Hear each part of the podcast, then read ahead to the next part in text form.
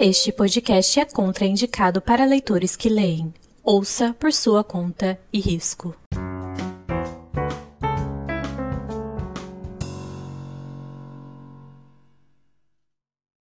Olá, moradores! Eu sou a Bia. Eu sou a Letícia. E vocês estão no Teto para Três Podcast. Uhul! Aquela animação de milhões, porque nessa temporada não tem espaço para tristeza. Não tem. Teve. Infelizmente, eu preciso do momento de reclamação aqui, que é eu queria que você, querido hacker, você, querido Sim. hacker, já quando esse episódio sair, ele já vai ter passado umas duas, três semanas após o ocorrido. Mas quem tá acompanhando a gente nas nossas redes sociais, é, Uhum. aproveita que siga a gente no Instagram, arroba Teto para Três Podcast. É, a gente foi invadido, entendeu? Hackearam o nosso Instagram. E aí eu queria mandar uma mensagem pra esse filho de uma puta, esse desgraçado, que eu quero saber o que é que esse cara queria com a, com a nossa conta, entendeu? Atrapalhar Sim. o trabalho dos outros. Então você que tá aí ouvindo, é, vai lá dar uma força, porque a gente teve um monte de postagem apagada, a gente tá tendo que repostar todos, praticamente toda a terceira temporada de novo, nosso, o nosso engajamento tá indo pras cucuias. Ele, o coitado, já não é tão grande assim, agora que tá indo com, com Jesus, entendeu? Então, por favor, é, dá uma passada lá e tudo mais. E você, querido hacker, que entrou no nosso perfil, eu desejo pra você que você esteja caminhando, dê uma topada na calçada e arranque o chaboque do seu dedo, tá bom? É isso, só minha, minha reclamação. As lutas, gente. Isso porque a gente é formiga, né? Se a gente fosse um zangão, mas seremos. Então, É, como a Letícia deixa, se você ainda não nos segue nas nossas redes sociais, você aproveita e vai fazer isso agora, tá? Lá no Instagram é arroba Teto para Três Podcast, no Twitter é arroba Teto para Três, e lá no TikTok a gente tá com a conta arroba Teto para Três Podcast. Ainda não tá muito ativa, mas a gente tá preparando para começar. Então já segue lá, que é pra quando começar de fato, você já tá lá. Se você for Isso. no nosso Linktree lá no Instagram, você também co- encontra ali o link para o nosso Discord. Discord dos moradores do teto. Lá você tem várias salinhas para interação. Você pode compartilhar música, cinema, é, livro, o que você quiser compartilhar com a gente. Às vezes a gente faz sessões de cinema, vai ter sprint, tem de tudo lá, gente. Vai pro nosso teto que é muito legal, sim. E assim, ai gente, o dicionário de sinônimos ainda não chegou, então vou ter que ser repetitiva. Não tem como. Eu tô tão honrada, mas tão feliz com o nosso convidado de hoje, É que não tem nem amiga. roupa. Não tem nem É, roupa, a né, gente, amiga? a gente repete essa frase todo episódio. São convidados maravilhosos. A gente só traz pessoa é, competente no que faz, entendeu? Gente massa. E aí é, é mais uma dessas pessoas que a gente tem o prazer de receber aqui no nosso podcast, entende? E aí, Bia, acho que já dá para começar a introduzir, né? Falar dele, né? Apresentá-lo. Isso. Apesar de eu achar que ele dispensa qualquer apresentação. Porque se você tem um TikTok, se você usa, mais especificamente, né, ali acompanha o BookTok, você já ouviu a frase o amarelamento dos livros da, da galera Record. Se você tem um livro em casa, você também já presenciou esse amarelamento. Ele é irreverente, inteligente, divertido. Caminha por vários gêneros literários, criador de conteúdo de qualidade e viralizado. Eu tô falando do Literaneto. É, que honra! Minha gente, acho que, olha, super feliz com os elogios. Acho que nem minha mãe me elogia tanto. Assim, muito obrigada, assim, agradeço muito, muito, muito o convite. Eu vi que a Debut, que é uma amiga minha, também é, né, foi convidada aí por vocês, ela participou aqui, né, dessa Ela é temporada. e aí ela me contou, ela é maravilhosa. E aí ela me contou que, que tinha participado, então fiquei super feliz aí com, com o convite de vocês, né? Eu sou o neto do Literaneto, minhas amigas sempre brincam que eu me divido em duas personalidades, tem o neto da vida real e tem o Literaneto que é do TikTok. Hoje eu tô. Você é uma coisa aqui meio a meio, mas enfim, muito, Uhum. muito obrigado pelo convite. A minha introdução sobre a galera Record. A gente ficou assim, amiga, eu sigo ele há, tipo, sei lá, vai fazer um, uns dois anos já. Um ano e meio, dois anos. É muito tempo já, né? Era bem ali na época da pandemia, que quando o BookTok criou mais força. E eu sigo lá desde o começo, antes dele vir, viralizar, falando sobre a, o amarelamento dos livros da Galera Record. E aí ficou a discussão minha e da Bia, falou assim, amiga, mas a gente vai chamar ele de Literaneto? Ou a gente chama ele de Neto? Não, mas o nome dele não é esse. Com certeza o nome dele não é só Neto. Tem outro nome. E a gente ficou, e eu falei assim, amiga, eu sigo ele há dois anos e eu não sei qual é o primeiro nome dele. A gente, eu só chamo, só falo dele de como literaneto. Aí a Bia, amiga, eu também sigo ele e eu também só falo como literaneto. A gente achou o CNPJ da empresa Literaneto, tá? Morri, morri, chegaram mesmo. Fizeram uma apuração, ó. Aí eu vou assim. Foi. Mas a gente vai chamar de Neto, né? Então a forma que você gosta de ser chamado é Neto. É, gente, o melhor, toda vez que eu posto meu nome, as pessoas. Meu Deus, como assim seu nome não é Neto? Só que assim, eu, eu acho que não tem como alguém ter o primeiro nome de Neto, né? Neto normalmente é lá o é. último nome. Meu nome é José Ivan, né? Que não me deram a liberdade de escolher o meu próprio nome. Tive que pegar o de meu pai, que vim de meu avô. Não tive liberdade artística quando nasci. Mas aí vim como José Ivan. E aí, pois é, já parece que eu vim com 70 anos de idade, né? Mas tá aí meu nominho. Tudo. Ai, pois é, então a... é isso. A gente tem às vezes. É, fica essa dica, pequenos criadores. É, queridos criadores, por favor, fale o nome de vocês às vezes. A gente às vezes fica chamando a pessoa de nome tal, nome tal, nome tal, tipo o nome da pessoa, e a gente fica, qual o primeiro nome? Aí a gente só chama pelo nome que, né, das redes sociais. pelo nome artístico. a gente sempre faz uma pergunta muito assim de frente com o teto para pegar nosso convidado assim desprevenido mesmo. Ai, ai, viu? Quem é o neto pelo neto? Hum, quem, é? ai, amo essas perguntas. Quem é o neto pelo neto? Eu acho que assim, é uma pessoa que obviamente gosta muito de se comunicar. Eu faço é, faculdade de jornalismo, né? Comunicação, uhum. habilitação em, em jornalismo. Então, acho que comunicação, para mim, é a essência de quem eu sou. Assim, eu não me comunicar e escolhi a internet.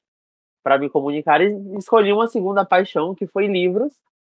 Então, eu acho que Neto por Neto é uma mistura um pouco disso, assim, de comunicação com livro e com humor. Eu sempre gosto de colocar muito humor, assim, nos meus vídeos, né? Quando dá para fazer piada, ou então quando eu tô me achando engraçado. Porque às vezes a gente também não se acha, né? Tão engraçado.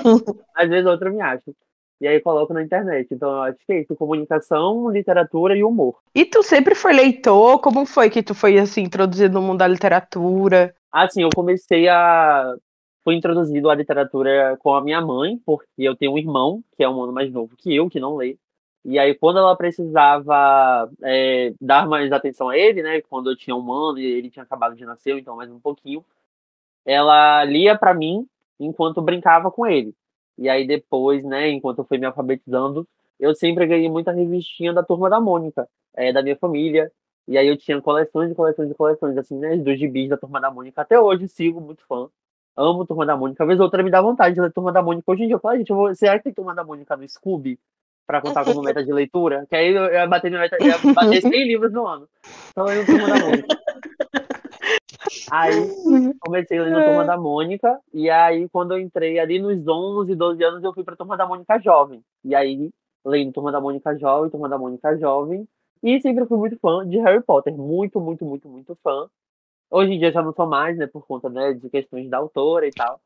Uhum. Mas eu era muito fã de Harry Potter, já fui fantasiado de, de Harry Potter para festas. O nome do meu cachorro era Harry. Ninguém, ninguém acertava falar também que ideia de colocar Harry no nome de cachorro no, em Salvador, na Bahia. Salvador, na Bahia.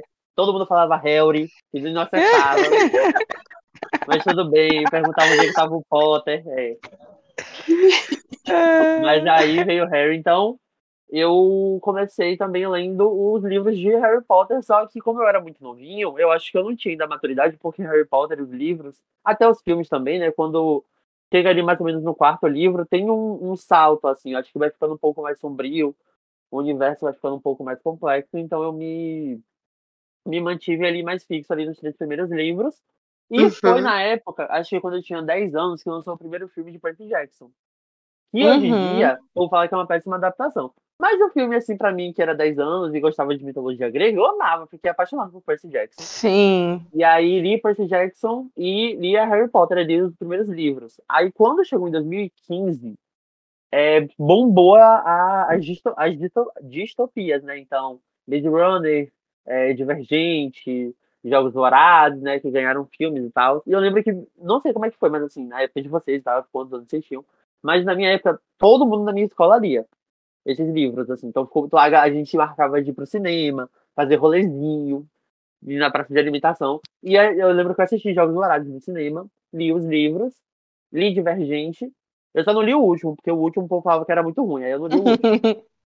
que é o Convergente lá, que tem aquele final tenebroso. E aí, a partir disso. É, esse daí, menino, o final é assim, marcado na história da literatura, traumatizou, sei lá, quantos milhões de jogos. e aí, em 2016, eu, ah, outra coisa característica sobre mim, que é neto por neto. Neto por neto é uma pessoa muito estabanada. Eu vivo quebrando as coisas, quebro tudo. Já quebrei três ring lights, quebrando. É, é, já quebrei três ring lights gravando vídeo. Eu quebro tudo. Hoje... Tudo, tudo, tudo, tudo, tudo. Sou muito estabanado. E aí quebrei meu celular. Quando eu tinha uns 14 anos. Aí minha mãe falou: eu não vou lhe dar outro, porque eu não tenho dinheiro.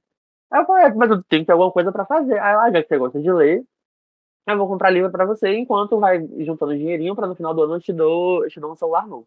Eu, tranquilo. E aí eu fui comprando livros, né? É, os que eu via, assim, que tinha mais interesse, porque desde aquela época acho que eu já gostava mais, assim, de fantasia, eu amo muito fantasia.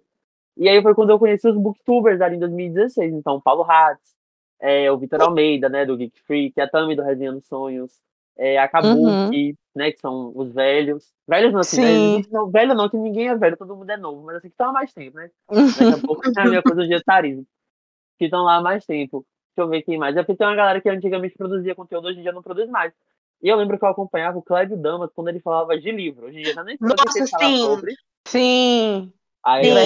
da, ele da foi guarda. inteligente, né? Ele foi inteligente. Sim, saiu desse mundo da é. literatura e foi ganhar dinheiro. Pois é, Literatura não paga conta de ninguém, senhor. Aí eu lembro que ele falava de livro, eu seguia ele. E aí, a partir disso, é, eu pegava muitas indicações, assim, do, do Jeff, do Paulo. E o engraçado é que hoje em dia eu continuo pegando indicações deles. Uhum. Da Kabuki, da Tami, do Red Antônio. E aí eu fui construindo, assim, mais ou menos o meu repertório ali em 2016. Aí fui lendo, lendo, lendo. Quando eu cheguei no terceiro ano, em 2019, é, eu parei completamente de ler para poder me dedicar mais ao vestibular, porque eu só podia passar na. Eu podia fazer faculdade se fosse uma, uma universidade federal, e aí, né, a Universidade Federal daqui da Bahia. Aí, pronto, estudei, passei na UFBA. E aí, na minha primeira semana de aula em 2020, foram aqueles fatídicos 14 dias, que duraram dois anos. Uhum. E aí, a uhum. gente entrou na pandemia e eu fiquei, meu senhor amado, e agora como é que eu vou viver? Eu quero viver minha faculdade. E tive que ficar dentro de casa. E aí, aproveitando que eu tava dentro de casa, eu falei, cara, então eu vou voltar a ler. Né? Eu já não tenho, não tenho nada para fazer, já cansei de ficar olhando pro teto. E aí, uma prima minha tinha me dado um presente de, de, de ela tinha me dado de presente de aniversário um livro é, que era conhecidinho, não sei se vocês conhecem, Trono de Vidro, da Sarah J. Conheço, li tudo já. E aí, quando ela me deu o trono de vidro, obviamente já era famoso, mas não tem, não, não tem a magnitude do que é hoje em dia, né? E aí foi em janeiro de 2020, eu tinha 18. Aí eu falei, cara, vou ler esse livro aqui. E eu lembro que eu li as 50 primeiras páginas e eu, mas gente, o que é essa mulher nesse castelo? E aí a assassina já não tava querendo já muita coisa. Eu falei, ai, minha prima, não, continue, continue, continue. Eu falei, tá, vou continuar.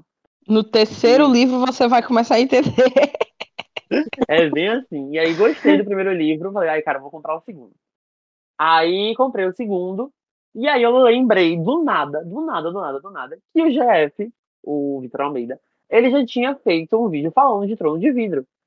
Oh, aquele carinha que eu seguia, que eu amava, porque eu tinha parado de acompanhar, né? Uhum. Mas aquele cara que, que eu gostava tanto de acompanhar, ele já tinha falado de trono de vidro, vou voltar.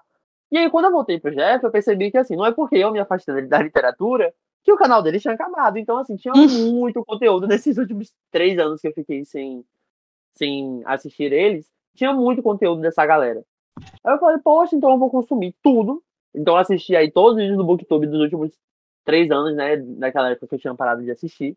E aí voltei a seguir esses, esses booktubers, né? Que foram a minha primeira referência de, de criação de conteúdo literário na internet. Acho que é de muita gente, né? Eu sei que antes surgiu os blogs, Uhum. E aí depois vieram o, o Booktube, e depois o Bookstagram, o Booktalk. Mas eu meio que sou filho, assim, do Booktube. E aí eu comecei a acompanhar, acompanhar, acompanhar. Fui lendo um trono de vidro. Depois li o Corte de Espinhos e Rosas. Não sabia que tinha cena de pegação. Aí, menino, quando eu abro o, o, o primeiro livro, e no primeiro livro já, já tem uma cena, né? Mais tchan. Aham. Aí, menino, quando chega, quando chega no final do segundo, eu digo, o que é isso? o que é isso? Isso é- isso aqui Chegou no quarto, já quando? des, des, Não, descaralhou, ao foi quarto, tudo. Ela, assim, ela chutou a, chutou a O pau porta. da barraca. Chutou É. o pau da barraca, literalmente. Chutou, é. Ave Maria. Mas aí o quarto, quando eu lançou o quarto, eu já tava no, no Book Talk. E aí foi lendo. Eu acho que eu li uns quase 40 livros né, nesse ano. Uhum. E aí, quando chegou em 2000, no final de 2020, é, todo mundo deve ter acabado, todo mundo acabou baixando o TikTok na época, né, nesse disso aí de pandemia. Só que a- o, o BookTok, ele não aparecia assim tanto pra mim. Ele foi aparecer ali no final de 2020. Eu lembro que Mentirosos estourou por causa do, do Thiago Neiva. Tinha a Bárbara, não sei se vocês conhecem, ela era muito famosa, muito, muito, muito famosa no, no. Uhum. E ela deu uma pausa e eu vi que hoje em dia ela até que voltou. É, tem a Giovanna Bruno Lima, né? Que hoje em dia é minha amiga e tal. Eu falo com o Thiago também. E aí eu fui vendo assim, essa galera e falei, cara, acho isso aqui legal, assim. Só que assim, gente, eu tô. É, hoje em dia já não mais tanto, assim, mas eu era muito envergonhado, morria de medo de postar conteúdo na internet, assim, que eu, gente, o que, é que o povo vai achar? Né, sei lá, que alguém vai me ridicularizar, que alguém não gostar, como é que eu vou reagir se eu se eu receber hate e tal, e isso meio que me impedia, assim, de produzir conteúdo. Eu queria, mas me impedia. Aí teve uma hora que eu falei, ai, gente, pelo amor de Deus, ninguém tá pagando minhas contas, quem paga é minha mãe. E minha mãe não vai saber mesmo, então eu vou postar. Aí Uhum. gravei um videozinho. Só que assim, eu não sei se vocês eh, eram da época do Vine. Que veio antes, assim, do. Eu acho que é, veio meio que Sim, ele é. Ele... do vídeo curto de comédia. Sim. Eu Eu não amava. usava, mas eu. Mas era bem famoso. A Maria, a gente amava a Ana Clara, inclusive, né? Que é apresentadora do BBB. Ela Sim. bombou lá, né? Então, assim, eu, era, eu tô falando Ana Clara, ó, dinossauro, dinossauro. 2013, 2014 eu já seguia Ana Clara. E aí eu amava o Vine, amava esse estilo de vídeo mais curto, com um humorzinho assim mais besta. Eu falei, "Ai, cara, eu vou tentar colocar isso na literatura. E postei meu primeiro vídeo. Aí eu lembro que, sei lá, não rendeu nada. Aí eu, pô, velho, eu queria que, sei lá, pelo menos mais 5 mil views, que é isso, o foto foi muito grande. Aí eu falei, não, vou apagar, que vergonha. Aí eu apaguei. Aí eu conversei com uma amiga minha. Aí eu falei, rapaz, eu vou repostar. Eu não tenho nada a perder, eu vou repostar. Aí repostei. E aí, quando eu repostei, acho que depois de uns dois dias, já tinha pego umas 100 mil visualizações, assim. Aí, depois que esse vídeo bombou, eu falei, ah, vou ter que continuar, né? Vamos ver o que que dá. E aí eu fui postando todo dia, a partir de fevereiro de 2021, tava dentro de casa. E aí fui conhecendo outros criadores de conteúdo, então, é, a Giovana, é, a Deza, que pra mim era, era incrível, assim, ela parou, né? Ela parou de ler, etc, parou de gravar, mas assim, ela pra mim foi uma das melhores, assim. Depois veio o Patrick, é, o Thiago. Gente, esqueci o sobrenome do Thiago, não sei se é o Thiago Neiva. Esqueci o sobrenome dele. É o Thiago Valente. Thiago Valente, va- Divo. E aí, veio, e aí fui conhecendo, assim, é, essa galera e tal. É, o Rodrigo, né, o moço do vinho.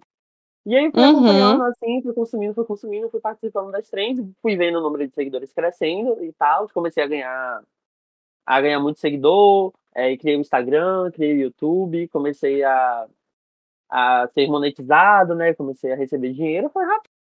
Bom, eu tô dentro de casa, não tô fazendo nada, minha faculdade tá, tá virtual, então eu vou seguir assim. E aí foi mais ou menos assim, assim, essa história minha, pela internet. Uhum. É, E- Primeiro que muita gente aqui vem. é, começou com a turma da Mônica. Aí, Fun Aham. fact, tem os 10 primeiros volumes de Mônica Jovem no Scooby. Eu não sei se você procurar por nomes específicos de HQs vão ter, mas pelo menos os 10 primeiros volumes do Mônica Jovem, Mônica Laços, esses que são mais recentes, eles estão lá no Scooby, tá? Então quem quiser marcar pra bater meta de E eu leitura vou marcar tô atrasado. Fácil, viu? Corre lá, que é tipo eu marcando o filme da Barbie no, no, no Letterboxd. É bem isso. Ah, Eu marcando que assisti Salve Jorge. Todo de aplicativo de série, eu falei, não, cara, Tinha aplicativo de série. Aí, teve outra época também todo mundo assistia série. Aí eu falei, não, cara, eu vou, vou ser o grandão aqui. Aí Salve Jorge tinha, tinha dias de charme. E aí já tinha sei lá, assistido sei lá quantas horas. Eu falei, pronto, o maior cinema Aham. tá aí gravando. Sim. Ai, gente. Não, e foi muito legal, então, que, pelo que você falou, né? Tu já começou ali fase, voltei a ler, comecei a criar conteúdo, e aí você teve esse boom. Como foi ver o seu conteúdo viralizar? Gente, foi assim, assustador, juro por Deus. Foi assustador, porque eu tinha gravado o... esses primeiros vídeos assim, mais curtos e tal, e aí pegava um número bom assim, de visualização. E como eu seguia aquela, aquela galera do Booktube de antigamente, então assim, quando eu comecei a gravar conteúdo, eu já tinha lido A Rainha Vermelha, eu já tinha lido O Príncipe Cruel, eu Uhum. já tinha lido Sarah J. Maas, já tinha lido Jogos Dourados, já tinha lido Harry Potter, já tinha lido Percy Jackson, já tinha lido todos os famosos. Então, assim, é, foi mais fácil, assim, de criar conteúdo com um potencial viral maior, porque todos os livros famosos eu tinha mais repertório, assim, pra poder fazer vídeo. E aí foi indo, foi indo, foi indo, até que eu não lembro, gente, eu realmente não lembro de onde veio o estalo pra falar da galera Record, da questão do amarelamento dos livros deles. Eu não lembro de onde exatamente veio o estalo. Mas eu peguei um livro. é, não sei se vocês já leram Cassandra Clare. Eu sou Cassandrete. Comecei a ler Cassandra Clare com 14 anos. Tô aqui com 21 e essa mulher até hoje vai lançar livro. E aí, os meus, os meus primeiros livros da Cassandra Clare estão aqui ainda. Hoje em dia, podres. E aí, né, amarelados. E eu lembro que eu acho que eu vi eles na estante. Assim, eu falei, gente, que absurdo, vou gravar um vídeo denunciando. E aí, postei esse vídeo, menino. Aí, pronto, meu, eu, eu acho que o vídeo deu uns 100 mil views, uns 50 mil. Só que o vídeo, o meu vídeo em si, não bombou. O que bombou Foi a trend. foram os duetos que as pessoas faziam. Assim, se eu não me engano, tiveram mais de três duetos que bateram um milhão de visualizações. Assim. Sim. Do amarelamento. Nossa. E aí a galera começou a replicar. Só que assim, o dueto é a minha cara falando, né? O amarelamento Uhum. da galera recorde, e depois o vídeo da pessoa. E aí eu fiquei com esse rosto marcado, assim, de meu rosto, assim, de 2021, um rosto super inchado, eu com uma super orelha, né? Tava cansado. Não foi o melhor. Não, não escolhi a melhor roupa pra poder gravar aquele vídeo. Antes, eu- antes eu soubesse. não, eu não tava bonito. E aí, gente, meu Deus do céu, era o tempo todo. Eu lembro que eu desci a minha For You e tinha alguém duetando esse vídeo. Aí o amarelamento, os vídeos da galera recorde. E aí eu lembro que isso foi pro Twitter. Fui xingado no Twitter. Foi. Foi, foi, pro Instagram. Foi a primeira vez que eu recebi hate na vida. Nunca tinha recebido. Assim, hate de internet, né? Na vida pessoal, aí menos mal. Aí, mas na internet nunca tinha recebido. E aí o povo lá, gente, por que você tá me xingando? Pelo amor de Deus, eu não fiz nada, só, só fui falar mal do amarelamento. É, mas assim, foi ao, ao mesmo tempo que foi assim, estranho, foi legal, assim, porque eu acho que eu já queria ter a sensação de, pô, de imaginar assim, né? Como deve ser ter um vídeo viral. E assim, foi legal, eu Uhum. gostei, mas foi esquisito. Ou então, quando a vida voltou ao normal, né? A gente pôde voltar às ruas e frequentar os ambientes e tal. Quando alguém me reconhecia, eu morro até hoje, pelo amor de Deus. Quando alguém me pede pra tirar foto, eu fico, gente, eu não sou ninguém. Mas assim, eu não sou ninguém, sou ninguém, sou ninguém. De tirar foto né, com um ator, com um jogador e tal. Então, com, quando é influenciador, é uma pessoa muito famosa. Só que eu sou de um nicho muito nichado. Então, quando eu vou né, na rua e alguém me reconhece, eu fico, mas gente. Como é que você conseguiu me reconhecer? Sim. Pra mim, só minha mãe me conhece. No máximo. Mas foi legal, assim, ter esse, esse vídeo viralizado, assim, mais no início. E depois da viralização, eu tenho dúvidas, porque eu, como disse, eu acompanhava antes de ter o boom do amarelamento do- dos livros da Galera Record. É, E aí, como foi a questão de oportunidade? Tu acha que tu conseguiu é, mais oportunidades ou tu acha que de alguma forma teu nome ficou um pouco manchado por tu ter falado algo negativo de uma, de uma empresa tão grande? Querendo ou não, a galera tem uma qualidade de centavos, mas é uma das maiores editoras do país. Eu amo, eu, eu falo isso. Eu, eu tenho os livros da Sarah J. Maas, eu não li Cassandra, nunca li, e hoje em dia eu já acho que já passei da idade, passei do, do hype, entendeu? Mas eu sempre comento com a minha amiga, cara, os livros da galera, eles são dos livros de fantasia, um dos que eu fico mais ansiosa pra vir pro Brasil, e só que dá uma tristeza, porque eles vão entregar uma qualidade que não é tão legal, com preço extremamente elevado. E aí eu queria saber se por tu ter falado algo negativo da empresa tão grande como ela, se isso te, de alguma forma te manchou teu nome de algum jeito, assim, se tu acha que a galera não quis mais saber de ti. Como é que foi esse pós, assim? Mulher, tu acredita que eu virei parceiro deles depois? Acredito. Ganhei, fui nessa época de parceria, né? Porque outra coisa também, eu nunca tinha é, tido parceria em 2021. Eu, eu tentei participar de quase todas as editoras e tomei não de todas, porque eu acho que eles não tinham dimensão ainda do volume do BookTok. Hoje em dia, né? Se você tem, uhum. sei lá, um número bom de seguidores no BookTok, meu filho, a editora vindo atrás de você. Mas no início, acho que eles não tinham muita dimensão. Então, em 2021, eu não não tive assim muita aprovação em relação às editoras. Só as editoras que abriram para parceria mais assim no final do ano, no final do ano, quando eles tiveram dimensão do BookTok. Aí eu pensei, não aceito mais disso não. Aí chegou em 2022, eu falei, cara, eu acho que a galera Record me odeia, porque assim, eu tenho certeza que eles já devem ter visto uhum. esse vídeo, rodou. Aí eu falei, ah, mas eu com cara de pau, eu sou tímido, mas com cara de pau. Eu falei, eu vou me não tenho nada a perder, né? Só vou colocar aqui meus dados. E aí me inscrevi. E eu lembro que nessa época eu tinha alguns amigos do BookTok, que hoje em dia a gente não se fala mais, mas na época a gente vivia colado e junto, né? A gente conversava o dia todo. E aí, quando todo mundo se inscreveu pra, pra galera Record, gente, é sério, quando saiu que eu fui aprovado.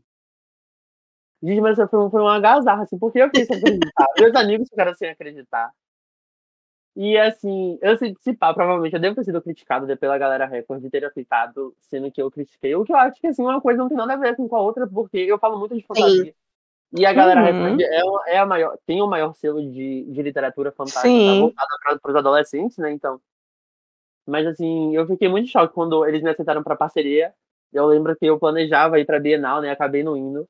Mas eu pensava, gente, tenho medo também né, de entrar no stand da galera Record, de, sei lá, o vendedor assim, pô, me pegar no murro. Mas deu tudo certo. Assim, a culpa é sua!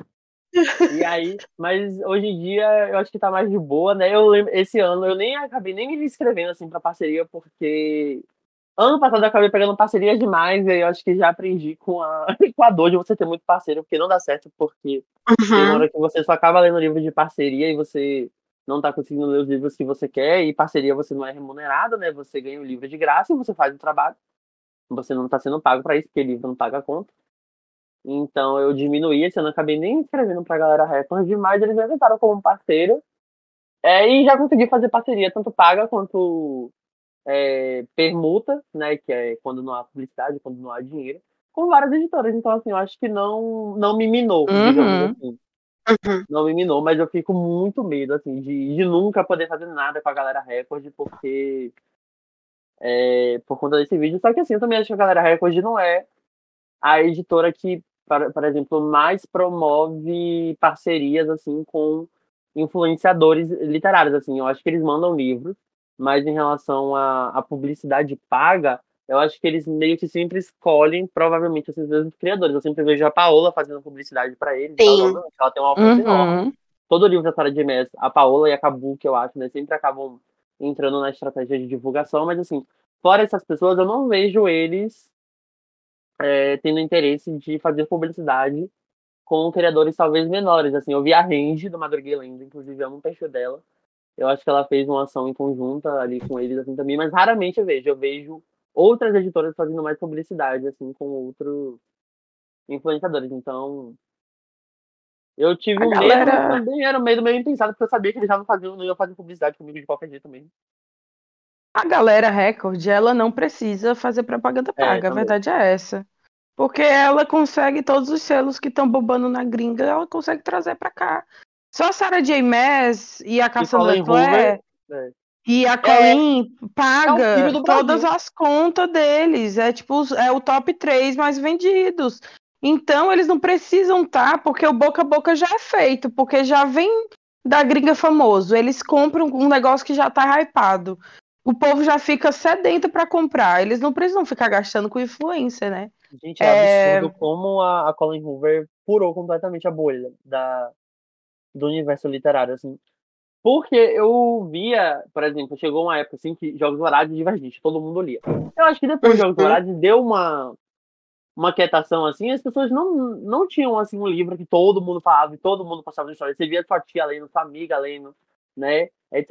E hoje em dia, Colin Hoover, todas as minhas amigas já leram todas, todas, todas, todas, praticamente todas já leram Colin Hoover, estão super ansiosas aí pra adaptação de dia assim que acaba. E que não consomem criador conteúdo literário nenhum. No máximo sabe quem eu sou. Né? Porque são minhas amigas. Mas assim, não estão nesse universo assim, de book redes. E Colin Hoover, assim, é que acho que até minha mãe sabe quem é. Já escutou Sim. falar em algum momento, né? Teve a uhum. infelicidade. Aquela... Ai, gente, não gosto. Eu já tenho a minha cota. Eu já tenho a minha cota. Não é que eu sou uma santa. Eu já tenho a minha cota de, de livro com procedência duvidosa. Eu já sou fã da Sarah J. Maas. Mesmo Ai, sabendo mano. que é cheia de problema. Eu amo, amo macotar, entendeu? Eu guardo no meu coração. Eu já gosto de uns livros de máfia. Já tem, tá entendendo? Já passei da minha cota de radiação. Aí eu não tanco a colinha ainda. Não, já passou, entendeu? Eu sei, eu entendo porque as pessoas gostam. É, mas eu, eu não costumo ler e, e não é uma literatura que eu gosto. É, é, a mesma situação comigo. Eu já tive minha cota de colinha, já li o suficiente para saber que para mim não é, funciona. Não funciona. Aquele novembro 9. Olha, não Mas o que as pessoas falam? Quem deixou publicar aquilo? Nossa, Sim. eu tenho um trauma com aquele Maybe Someday, que é o Outro Ai, Dia Talvez. Outro Nossa dia, talvez, senhora. Nossa, e aí a, virou a chavinha foi nesse mesmo. Eu tenho um livro da Colin que tá marcado como favorito, que é um caso perdido, mas eu li ele, eu tava no terceiro ano do ensino médio. Que faz sete anos que eu li esse livro. E eu não tirei ele dos meus favoritos, porque eu tenho que reler. Mas eu tenho certeza que quando eu reler, eu vou querer arrancar os meus olhos fora. Eu não tô querendo mexer nesse vespeiro. Então eu fico Ai. falando mal da Colin, mas quem entrar lá no meu Scooby vai ver um favorito no livro dela. Mas só de lembrar do como era a história, eu já fico em pânico, porque aquilo era um. Completo absurdo. Quando eu li assim que acaba, dei cinco estrelas. Pronto, eu revelei. Pronto, falei. Fiz na época. Ai, todo mundo tem um passado obscuro. Dei cinco estrelas pra tudo que a Sara Genese escreveu também. Fui dando cinco, cinco estrelas, cinco estrelas, cinco estrelas, cinco estrelas, cinco estrelas. Tá lá, tudo marcado no meu Scooby como favorito. Nossa, eu amo a J. Maas, mas eu fico dando duas, três. E, e leio, continuo lendo. Viu? Dei cinco mesmo. Nossa, de chamas prateadas, eu dei, do, eu dei um e meio, mas eu marquei... Eu aguentei, esse daí eu também não aguentei dar cinco estrelas, não. Ah, ali foi... Não, aí eu marquei como dois e meio, porque eu gosto muito dos personagens, do Riz, da Fair. Aí eu falei assim, ah, vou dar mais uma estrela aqui no Scooby, que é em consideração a, ao meu amor por eles. Mas nem... O meu único livro da Sarah J. Maas que tem cinco estrelas é Tan, tan, tan. Que eu acho que nem tá de cinco estrelas, acho que tá quatro e meio. É Torre do Alvorecer, que é o. Amo que também, todo mundo odeia. Eu devo ter dado cinco. Pois é. Todo mundo odeia e é o meu único da Sarah que é cinco estrelas. Eu gosto muito dele também. Quer dizer, na época que eu li, gostei, né? Já tem uns três anos, não sei como é que seria hoje em dia. É, mas... sim a gente tem uns livros que fica com medo de revisitar, né? Que você olha e fala, deixa aí a lembrança do que Nossa foi. Senhora. É, gente, talvez o melhor. Ai. Porque quando eu li eu tinha 14, né? E aí tem todo aquele plot. Não é spoiler, não, gente, que o livro é antigo, já saiu série, tá, tá. E tem um plot do incesto. Não sei se vocês já ouviram falar dessa polêmica. Do. E... De quem? Do, da Cassandra Clare do plot do incesto, né? Porque o, o casalzinho ali do livro do, do Instrumentos Mortais, dos três primeiros livros, há aquela situação de que, meu Deus do céu, eles são irmãos, eles não são, a gente chipa, a gente não chipa, etc. E na época que eu li. Passada. É, na época que eu li, isso meio que passou batida assim pra mim. Eu lembro, gente, acho que isso aqui é estranho, mas assim, eu tinha 14 anos. e hoje em dia, eu vejo a galera tacando muito pau e eu fico, ah, na época que eu li eu gostei, mas assim, eu tinha 14, um dia eu tenho 21, não sei como é que seria hoje em dia. E realmente, assim, você colocar como dificuldade amorosa o fato de talvez eles serem irmãos. É um pouco. Não, eu não. Olha, eu não consigo com. eu, é por, eu não go... eu gosto de Dark quando é de máfia. É o único tipo de Dark que eu gosto. E depende muito do livro, porque dependendo eu não consigo. Eu não consigo com essas histórias de incesto que o povo taca no meio desses livros. Gente, não dá. Galera, por favor, vocês não, vocês não têm uhum. família, não, gente. Só de pensar num familiar meu, eu fico agulhada. Eu tenho uma opinião meio polêmica, assim, porque pra mim parece que Dark Romance, hoje em dia, gente, abriram a porta da Cidade Alerta, pegaram Sim. os piores casos e falaram, ah, eu vou transformar em amor. É, E aí transformaram. Tem livro com máfia e tal, assim, que eu acho que assim, é só pra entretenimento. Mas tem, tem uns assim que eu fico, gente, como é que alguém escreve essa barbaridade? E assim, você Sim. vê Não, o livro gente, tá é em primeiro bizarro. lugar na Amazon nos e-books. Aham. Eu É, falo eu que eu gosto de livros de tua opinião. Eu falo nunca que eu gosto de livro de máfia, mas eu só li duas, duas séries. É, aquela do, é, The, Obli- The Sweet Oblivion, que é, fez muito sucesso no TikTok. Eu não consegui nem dar nota pro terceiro livro, porque eu fiquei chocada. Eu não estava acreditando no que eu estava lendo, que é tipo assim, Síndrome de Estocolmo levada ao 13 terceira potência, entendeu? Que eu terminei e Sim. falei assim, eu não vou nem marcar como. nem- Não consigo dar nenhuma estrela. Vai ficar zero, porque não dá pra dar nota pra isso aqui. Aí eu larguei mão da autora, porque eu falei assim, não, gente, não dá. E aí eu fui ler o esquema de pirâmide da, da Cora Haley. E aí ele é ruim mesmo, e aí ele não, é não tem tanta coisa absurda. É mais assim, ah, eu quero casar com a pessoa da máfia inimiga, ai, vamos roubar a noiva. Aí a noiva vai fugida, tipo, ah, eu quero, vai, o amor da minha vida, mas não podemos ficar juntos. É coisa mais idiota. Mas assim, eu entro naquele TikTok, eu já fui, eu já fui cancelada no TikTok porque eu ficava falando mal de Dark Romance. Irmã, o- os Dark Romancers, eles são fervorosos. Eles são loucos, Sim. eles partem pra cima mesmo. Eu gosto de mexer nesse vespeiro, porque dá engajamento. Eu não, não vou mentir. Nossa, Eu e eles ficam gosto. tipo, você tem que respeitar o gosto de cada pessoa. Meu, meu parceiro, vai igual o The Book, meu parceiro. Amo a Ela-. Ela tá dando tio dela. Isso não é aceitável. O que é que você tá lendo, meu É, e querido? eu também partilho aí dessa, dessa mesma visão, porque Ai, a me o cara deixar a mina cega, sequestrar a irmã dela pra poder casou com a irmã pra poder ficar perto dela, porque na verdade ela queria ficar com ele queria ficar com ela, e aí foi ele que ela, ele que deixou ela cega, e não sei o quê. Aí eu falei assim, gente, Gente, isso daí sairia no linha direta. galera, Sim. Eu acho temos que, que fazer, o Literaneto já tá convidado pra fazer um episódio sobre Dark Romance. Eu vou trazer o, o Litera, vai ser igual aquelas mesas de Red Pill versus feministas. Vou trazer o Literaneto, eu e a Bia de um lado, e a gente cata umas três leituras de Dark Romance do TikTok, que vai ser a lindo. É porque acabou que extrapolou o que se dizia inicialmente, que ai, tem um lance de fetiche, tem uma coisa meio assim, e só virou uma barbaridade. Eu sou totalmente contra. E não é nem uma conversa assim. Ai, eu, tô, eu tenho consciência do que eu tô falando. Não, amada, você não tem. Porque se você tivesse consciência, você não tava achando isso incrível. Eu acho que já então- ultrapassou um pouquinho a barreira do Isso. entretenimento, né? Exato. Porque é aquela coisa que a gente fala no episódio com a The Book, que tem uma diferença gritante entre opinião e gosto e crime. Isso. E E crime. aí, quando. E aí, tudo bem. Aí, eu sempre falo, pra, é importante existir coisas controversas pra gente identificar que aquilo é controverso. Tipo assim, ai, Lolita. A gente consegue analisar Lolita e ver aquilo é pedofilia, galera, não é legal. E, e aí você faz todo um estudo sobre a história e tudo mais. Mas, assim, é, tem que ter responsabilidade, tem que saber divulgar. O meu problema com as autoras, as autoras de Dark Romance e quem é influência que só faz conteúdo desse tipo de livro é a forma que é divulgado e o discurso de ai, liberdade individual, Aham. eu posso fazer o que eu quero, com zero responsabilidade social, e o jeito que é divulgado, tem uns negócios que é tipo assim.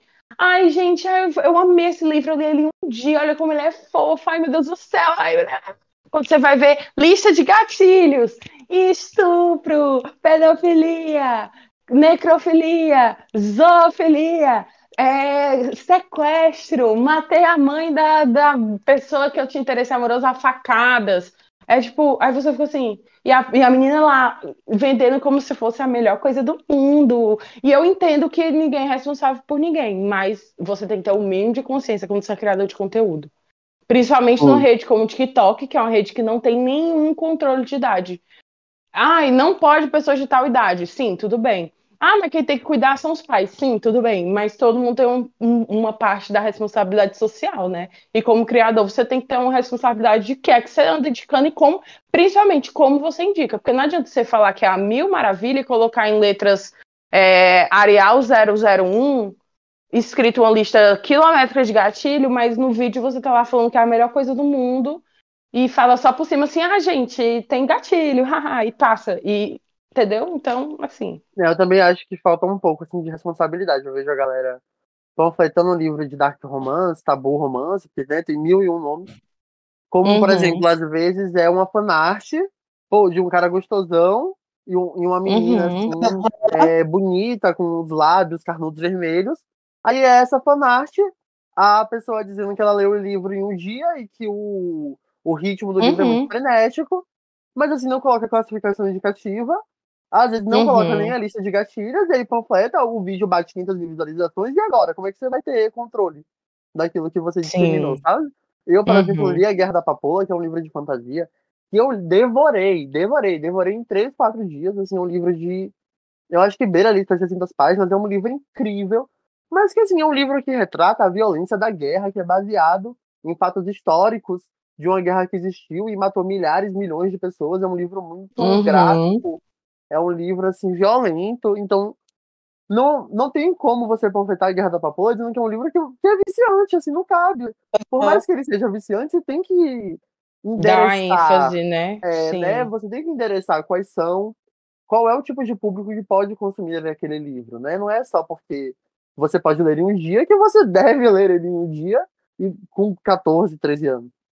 Sim. Uhum. Inclusive, era algo que eu ia te perguntar se depois que você teve esse conteúdo viralizado, que chegou bastante gente para te acompanhar, se você sentiu que passou a ter uma cobrança maior na criação do teu conteúdo, não só em criar mais conteúdos que viralizassem, que alcançassem grandes pessoas, né?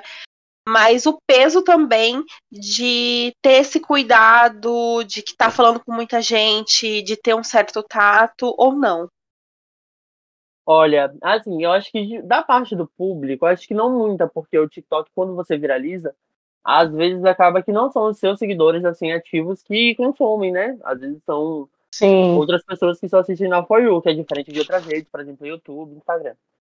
Mas eu me cobro tanto em questão de procurar ter, fazer vídeos virais, acho que também para não ficar meio que no ostracismo, assim, né? De, de seu engajamento cair muito, e as pessoas deixarem um pouco, né, de, de lembrar de você e tal, porque eu, eu, pelo menos, assim, planejo me manter como carreira ser criador de conteúdo, né, pelo menos, assim, trabalhar com comunicação, porque eu estagiei aqui num, num grande portal de notícias aqui da Bahia, fiz meu trabalho ok, mas eu falei, cara, eu realmente prefiro ser criador de conteúdo, assim, e eu sei que hoje em dia existem pessoas que vivem só com criação de conteúdo, assim, eu me inspiro muito no Paulo Hatz, que eu acho que ele é um cara que entende de mercado, que fala sobre, Sim. etc. O GF também, eu conheço a Tami e a Kabuki, que vivem só da criação de conteúdo literário. Uhum. E é uma coisa que eu meio que planejo, assim, pra, pra minha vida. Então, eu acho que você viralizar é importante, assim como você não viver só de vídeos virais, assim, você tem que construir uma base que é sua, com os seguidores, que sempre vão estar ali para você, e você meio que ter uma voz de, por exemplo, você ser conhecido é, por determinado gênero literário. Ou então você é conhecido por ter uma. Por exemplo, o Thiago Valente, né? Que ele é muito conhecido por conta da produção incrível e das receitas que ele faz. E o conteúdo dele sempre ser muito bom, sempre ser muito divertido. O Patrick, que é conhecido por ser super inteligente, fazer aqueles vídeos incríveis de, de curiosidade, de literatura clássica, entre outros. Então eu acho que é importante assim você viralizar para você sempre estar tá ganhando né uma, uma, base nova de seguidores mas você também manter uma base concreta de pessoas que vão te acompanhar porque gostam meio que da essência assim do seu conteúdo né? Eu acho que isso também é importante. E aí eu acabo me cobrando para é, ter essa viralização. E também hoje hoje em dia acho que não. Mas desde que eu comecei na real é, os meus amigos assim que meio que começaram no BookTok hoje em dia comigo mas que hoje em dia já não produzem mais tanto conteúdo literário, eles sempre me alertaram e a gente se alertava entre si sobre a, a importância assim de você ser um criador de conteúdo meio que novo, mas de já ter essa responsabilidade sobre o que você está influenciando a pessoa a ler e ao tipo de público que você quer que aquele livro alcance, assim, porque querendo ou não, a responsabilidade é meio que sua, né? Quando você tá gravando uhum. ali um uhum. vídeo e disseminando aquele livro e panfletando, assim, é, várias e várias vezes, pedindo pra, pra galera ler, você tem que ter um pouquinho mais de cuidado, né? E quando eu entrei no BookTok, essa parada de classificação indicativa não era um debate assim super aceso, né? No início de 2021. E aí eu acho que ali no final de 2021 para 2022 isso tomou uma grande proporção, assim como a importância de representatividade em livros e de você indicar é, livros que tenham representatividade, né, para não ficar sempre indicando Colin Hoover, Colin Hoover, Colin Hoover. Isso é uma coisa que eu também super tento me, é, tento me atentar, de não ficar sempre panfletando os mesmos livros escritos por pessoas uhum. para poder diversificar, né? E porque eu acho que o meio literário é um, é um tipo de público que pede, assim, é, literaturas mais plurais. Então eu tento me policiar, assim. E aí eu acabo me impressionando. Não sinto muita pressão do público, mas minha cabeça fica aqui fervilhando a cobrança maior vem de você mesmo, né? É. Quando a gente Mas trabalha é, como criador, é, eu tenho um blog porque eu sou raiz. eu gosto da escrita. Eu gosto da literatura, a Bia. Eu tenho, então eu gosto desse lugar da escrita do blog mesmo. Então eu mantenho um blog lá bonitinho. Eu falo que ele é mais para mim até do que para os outros. E existe essa cobrança exacerbada às vezes, né? Porque eu falo que a forma como a gente se cobra é diferente da forma como a gente cobra os outros. E quando você tá nesse caminho, você já tá profissionalizando, né? Já tá trabalhando efetivamente com isso, ainda não sendo sua única renda, né? Mas caminhando para isso, se tudo der certo. É, como não desanimar?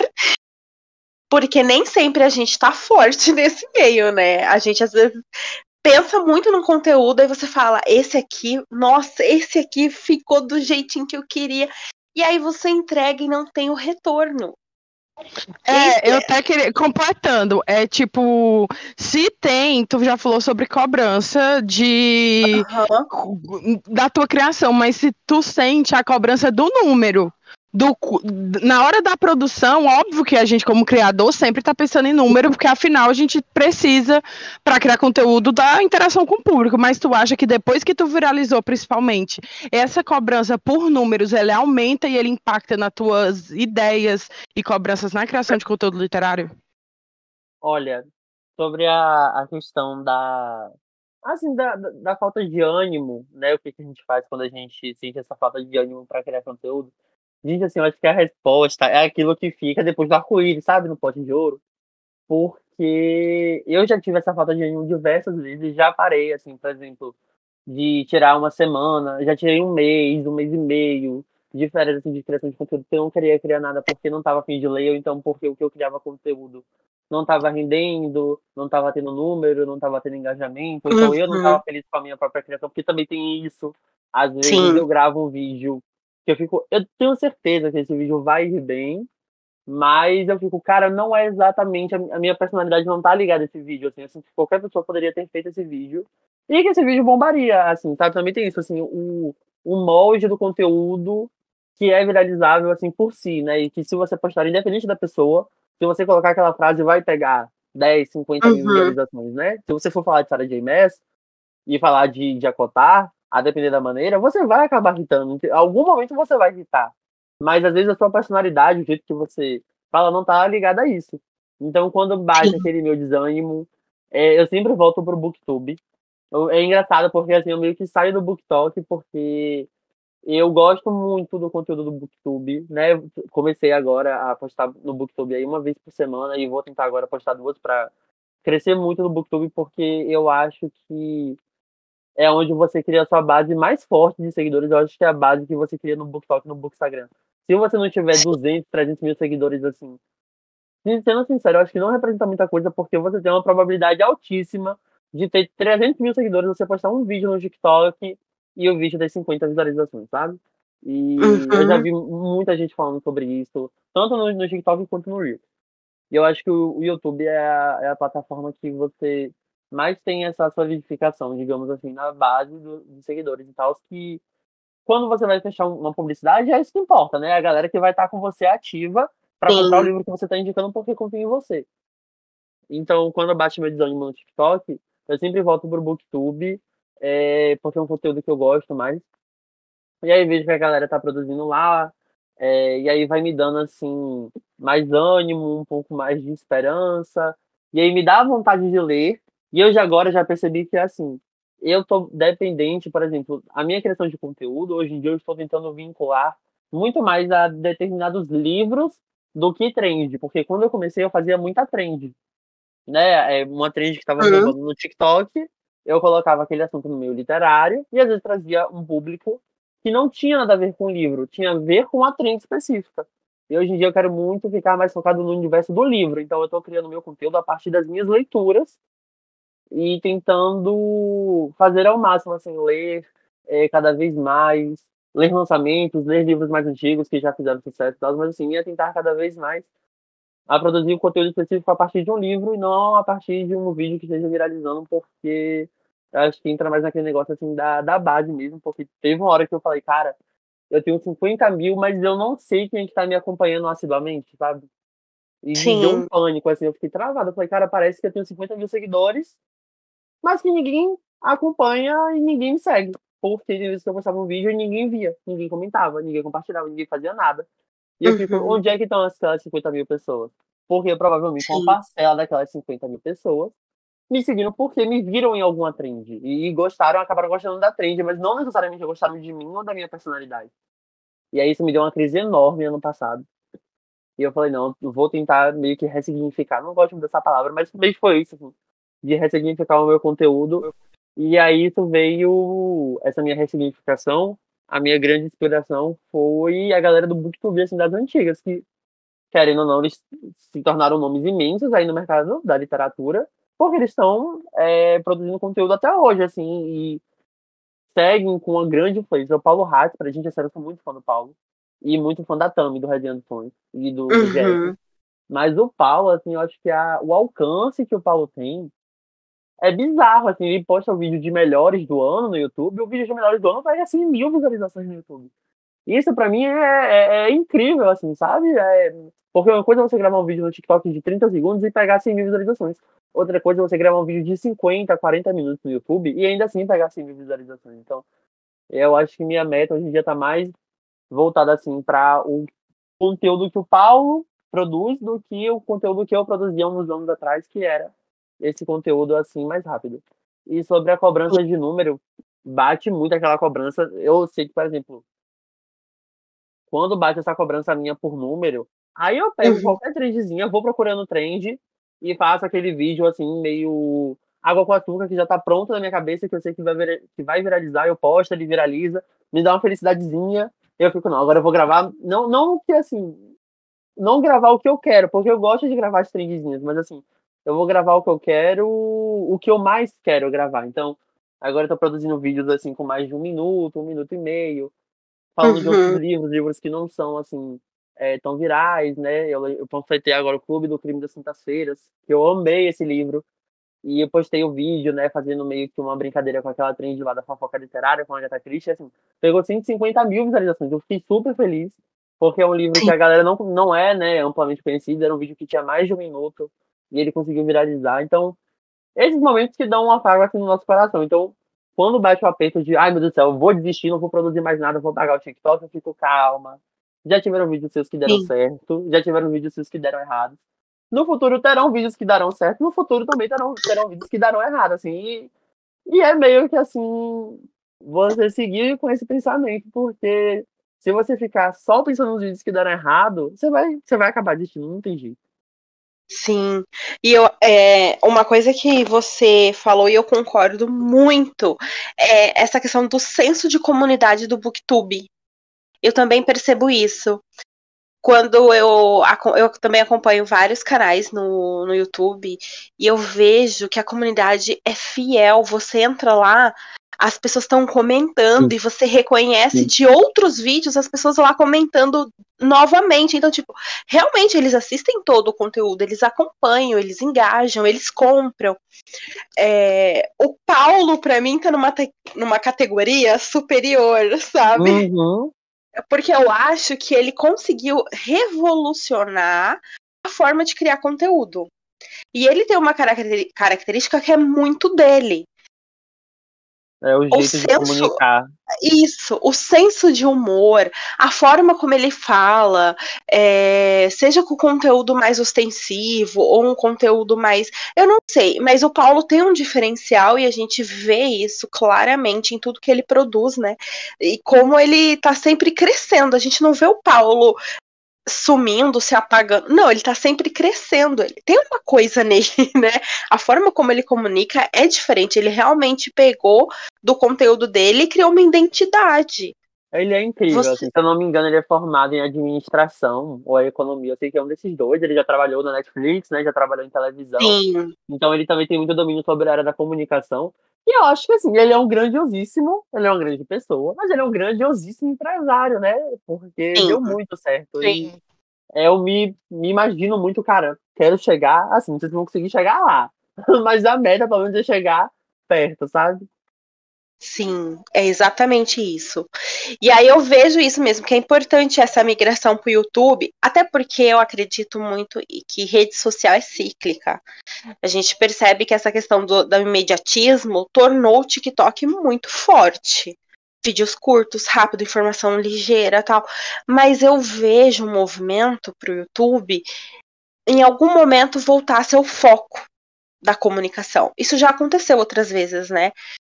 Tanto que a gente tem produtor que fazia vídeo de 3 minutinhos, de repente fazia 10, vídeos de 50, porque você tem ali uma comunidade que carece também desses vídeos mais longos.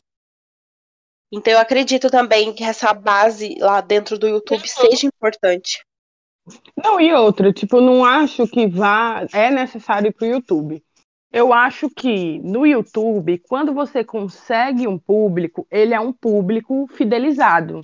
Isso. Diferente de outras redes, porque no YouTube é maior, o, o, a quantidade de produção de conteúdo é menor, o TikTok os criadores precisam criar todo dia praticamente, para conseguir se manter na rede, às vezes mais de uma vez no mesmo dia, por ser vídeos mais curtos. No YouTube, o fluxo de produção de conteúdo é menor, mas a quantidade dessa produção acaba sendo maior pela, pela minutagem de, de, de vídeo mesmo. Nessas, para você reter é, uma pessoa por dois, três minutos no TikTok é completamente diferente você reter por 25 minutos. Eu entro para assistir vídeo do Paulo Hatz e eu assisto vídeo de 40, 50 minutos com a minha mãe na sala, como se fosse um episódio de série. Ele lendo é assim mesmo. sinopse de livro hot com Rodolfo, eu me acabo de rir. E aí eu fico, tipo, é como se fosse um seriado que eu vejo, tipo, na hora do almoço, na hora do jantar com minha mãe.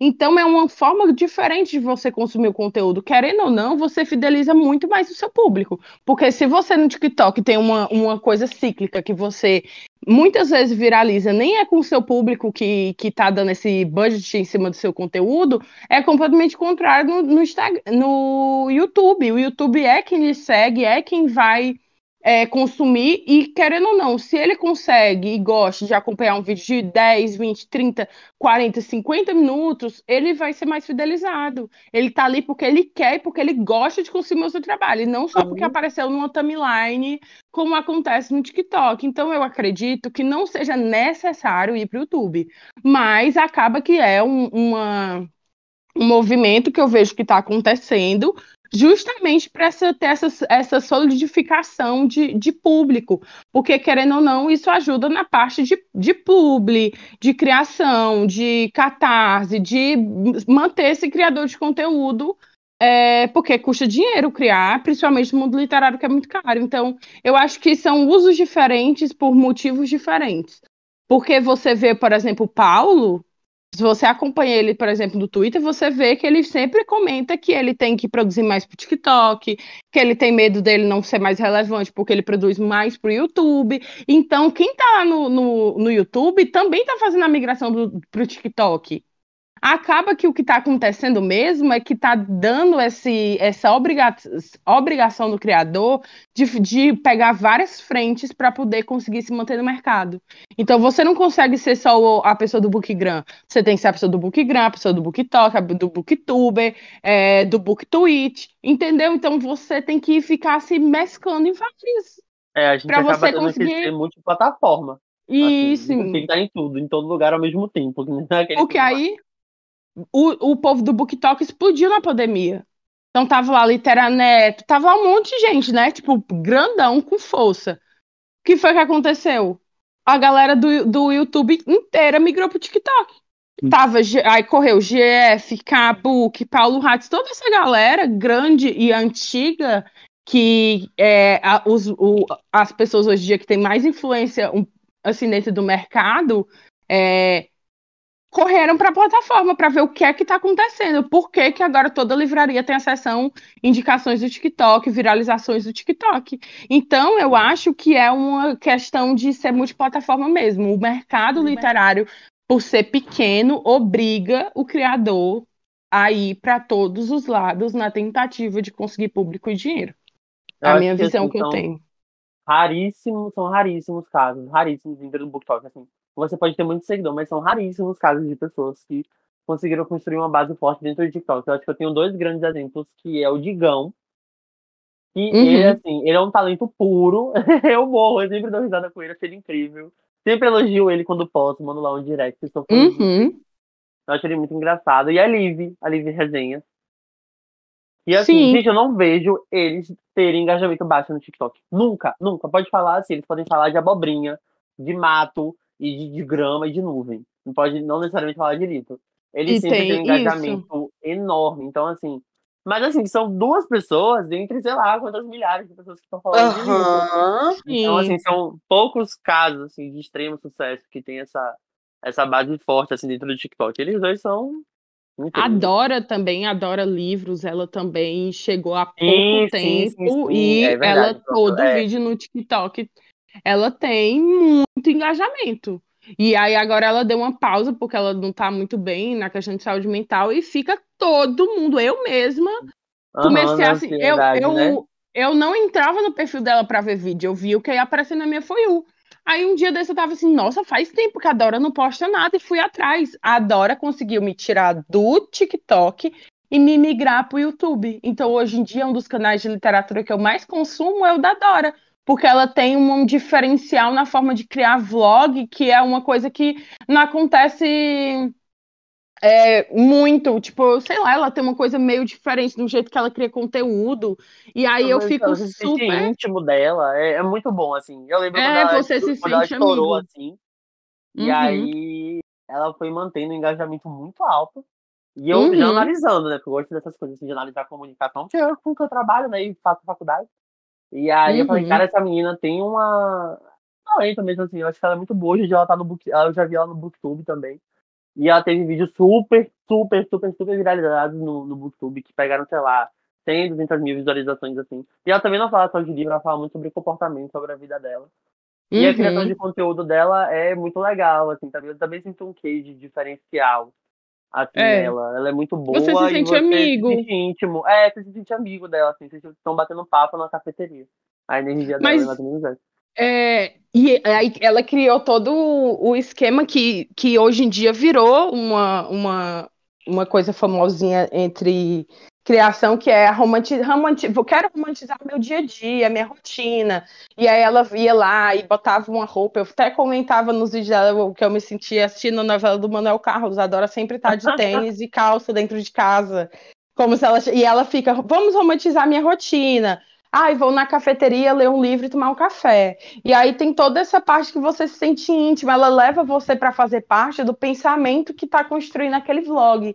E isso é muito interessante. Mas é a gente também não. Também, né? Muito natural. Eu não tiro o talento dessas pessoas, mas eu não consigo não fazer a parte da crítica, que é todo mundo é branco e rico.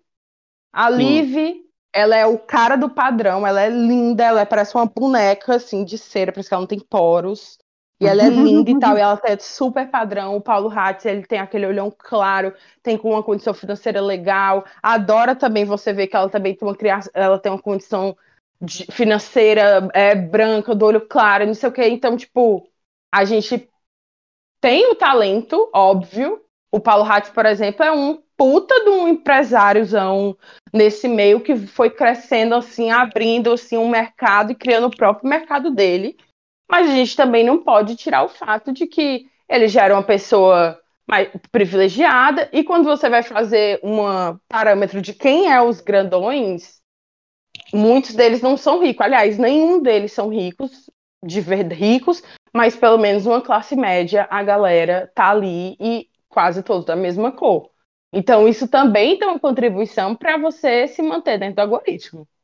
E você Eu ser fiz entregue. uma, fiz uma reportagem né, jornalística mesmo para uma revista cultural, que era do, do PET, né, que era um programa que eu participava dentro da faculdade, e eu fiz um- uma reportagem sobre a importância de criadores é, de conteúdo literário preto dentro do BookTok. Então, entrevistei o Patrick, é, a The Book, é, Uhum. a Cassie, é, a Mira, e eu fui entrevistando, assim, entrevistei Englantine, entrevistei escritoras para falar sobre a importância do BookTok, sobre a importância de pessoas pretas no BookTok, sobre o racismo do, do algoritmo, né? Então fui estudar para poder construir essa reportagem, ficou bem legal, modéstia à parte. E eu fiz várias reflexões, assim, enquanto criador de conteúdo e enquanto jornalista, né? Enquanto eu estava escrevendo, né? Para poder fazer essa matéria. E aí eu fui tendo um olhar mais crítico sobre a plataforma e sobre a criação de conteúdo e sobre a Uhum. quantidade de pessoas brancas no topo, assim, uma coisa que me irritava muito e foi daí que partiu essa minha angústia para escrever essa reportagem. Foi uma coisa que aconteceu também essa semana, que é, são quando jornais grandes querem falar do BookTok e sempre chamam as três, quatro, cinco mesmíssimas pessoas para falar sobre o BookTok e aí acaba meio que assim você estabelece só uma narrativa, né? Eu falei sobre isso no meu texto, né? Que é o perigo de uma história única. E assim, acaba que Uhum. é, uma, é a única mesma narrativa que é destrinchada várias vezes para falar, ah, o BookTok irritou e mentirosos e falando em Google e tal. Que tem outras pessoas no BookTok, como por exemplo a Kabuki, ou como por exemplo a The Book, que estão falando sobre outras coisas. Aquele vídeo dela que ela gravou sobre o Monteiro Lobato, que compartilha, aquele Não, vídeo é isso ali eu- ótimo. Eu o vídeo que ela fez de demais. Conceição Evaristo, né, o projeto que ela tem, é Sim. muito massa. E, enfim, pô, The Book, eu amo, eu amo o conteúdo que ela produz. O Patrick também. Perfeita. E aí, Mas muitos deles só conseguem viralizar se eles estão falam falando de de racismo. raça.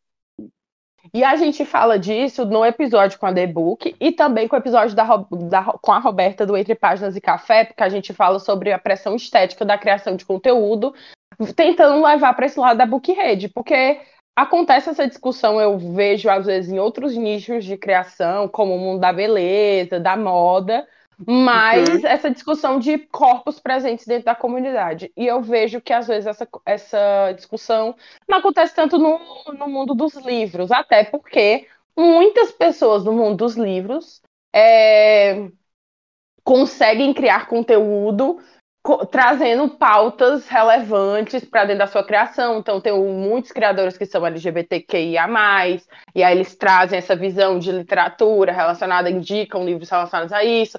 Tem o pessoal que fala mais voltado para raça e tudo mais, mas eu acho uma discussão muito levada na mesmice. Não tem muito esse pensamento crítico do porquê que o fulano XYZ tá lá todo o vídeo batendo 100 mil likes dentro do vídeo Uhum. e o outro fulano que é diferente esteticamente e tudo mais nunca consegue fazer e se manter no topo. É, o que é que tem de diferente, entende? E aí muitas pessoas falam, ah, é porque é carisma, é porque o outro sabe vender o produto melhor, mas a gente sempre gosta de trazer um, um questionamento mais aprofundado. E aí eu falo no episódio com a Roberta que às vezes a dor de você saber que você nunca vai ser aquele igual ou ter o tratamento igual ou vai poder ter a liberdade de criação que essas pessoas que estão no topo.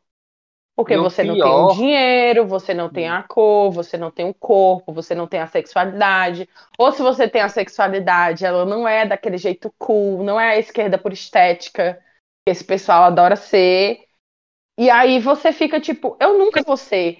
Aí eu falo pra Roberta, às vezes eu me sinto mal, porque várias vezes eu vejo conteúdo de pessoas no TikTok, quando eu vejo que tem, tipo, 3 milhões de visualização no livro, num vídeo falando de livro, um milhão de visualização, e quando eu vou ver, galera que eu nunca vou ser. Aí eu, até às vezes faço o pensamento de tipo, ah, mano, essa pessoa só tá viralizada porque ela é branca. E peituda, e padrão, e, e, e tem a estética, a cor e o dinheiro que a galera gosta de consumir. Aí tu me vê e fala o quê? Porque o meu vídeo viralizado não era eu que viralizei de verdade. Eu não peguei um milhão de, de visualizações no vídeo que eu viralizei. Na verdade, eu criei, eu tive 100 mil visualizações e quem teve realmente criando conteúdo em cima de mim, que ganhou um milhão de visualização, não fui eu que criei o conteúdo. Foi quem? Aí você entrar lá no áudio do Literaneto e for olhar quem tá lá no topo de mais visualização com o áudio dele do amarelamento da, da galera recorde, é de menina branca de classe média alta. Então, é, ainda tem isso. Aí. Ainda tem isso, entende? Então sempre é uma luta muito desigual. E querendo ou não, às vezes eu não sei que até que momento é meu, problema meu, de se ficar ressentida com esse assunto, porque envolve diversas dores minhas. Mas até que ponto é de fato, às vezes a pessoa ela é bem mais medíocre do que a sociedade enxerga e ela só é passada como super talentosa porque ela tem a estética e o dinheiro que todo mundo gosta de acompanhar. Entende? Mim, então. O que eu odeio é quando pegam o Digão e o Patrick uhum. pra crítica, porque falam: ah, como é que vocês estão falando de racismo no Book Talk se tem Digão? Você tem Patrick. Uhum. Aí eu fico, gente, pelo amor de Deus, você tem que estar dentro de uma bolha de metal muito uhum. pequena para poder acreditar que porque existem pessoas pretas de sucesso, que todas as pretas não fazem sucesso por, por conta da falta de carisma deles, assim, sabe? Isso não existe, pelo amor de Deus. É não, e outra, e outra coisa, você for acompanhar o conteúdo do Digão, por exemplo, às vezes eu, eu acredito que é, é muito engraçado, ele cria muito conteúdo falando mal de After, da Sarah J. e tudo mais, e humor e piadas, às vezes eu até discordo de certos conteúdos que ele cria, mas eu enxergo ele como uma pessoa muito talentosa e que eu fico muito feliz dele ser um homem negro que está conseguindo ser um dos grandes sempre, mas eu acredito que se você for talvez conversar com ele, nem sempre ele vai estar falando de After. Às vezes ele Sim. precisa pagar a conta e ele precisa pensar no engajamento, porque ali é o trabalho dele. Aí, será que o Digão quer sempre estar tá falando de after? Será que o Digão não queria, às vezes, estar tá falando de outra coisa e ele não consegue porque o pessoal só estereotipa e coloca as pessoas que não são padrão dentro de uma caixa e elas têm que ficar exercendo aquele papel porque senão todo mundo ignora? Tem, tem que Menina, ter esse pensamento de também. para episódio, viu? Digão, tá ouvindo? Digão.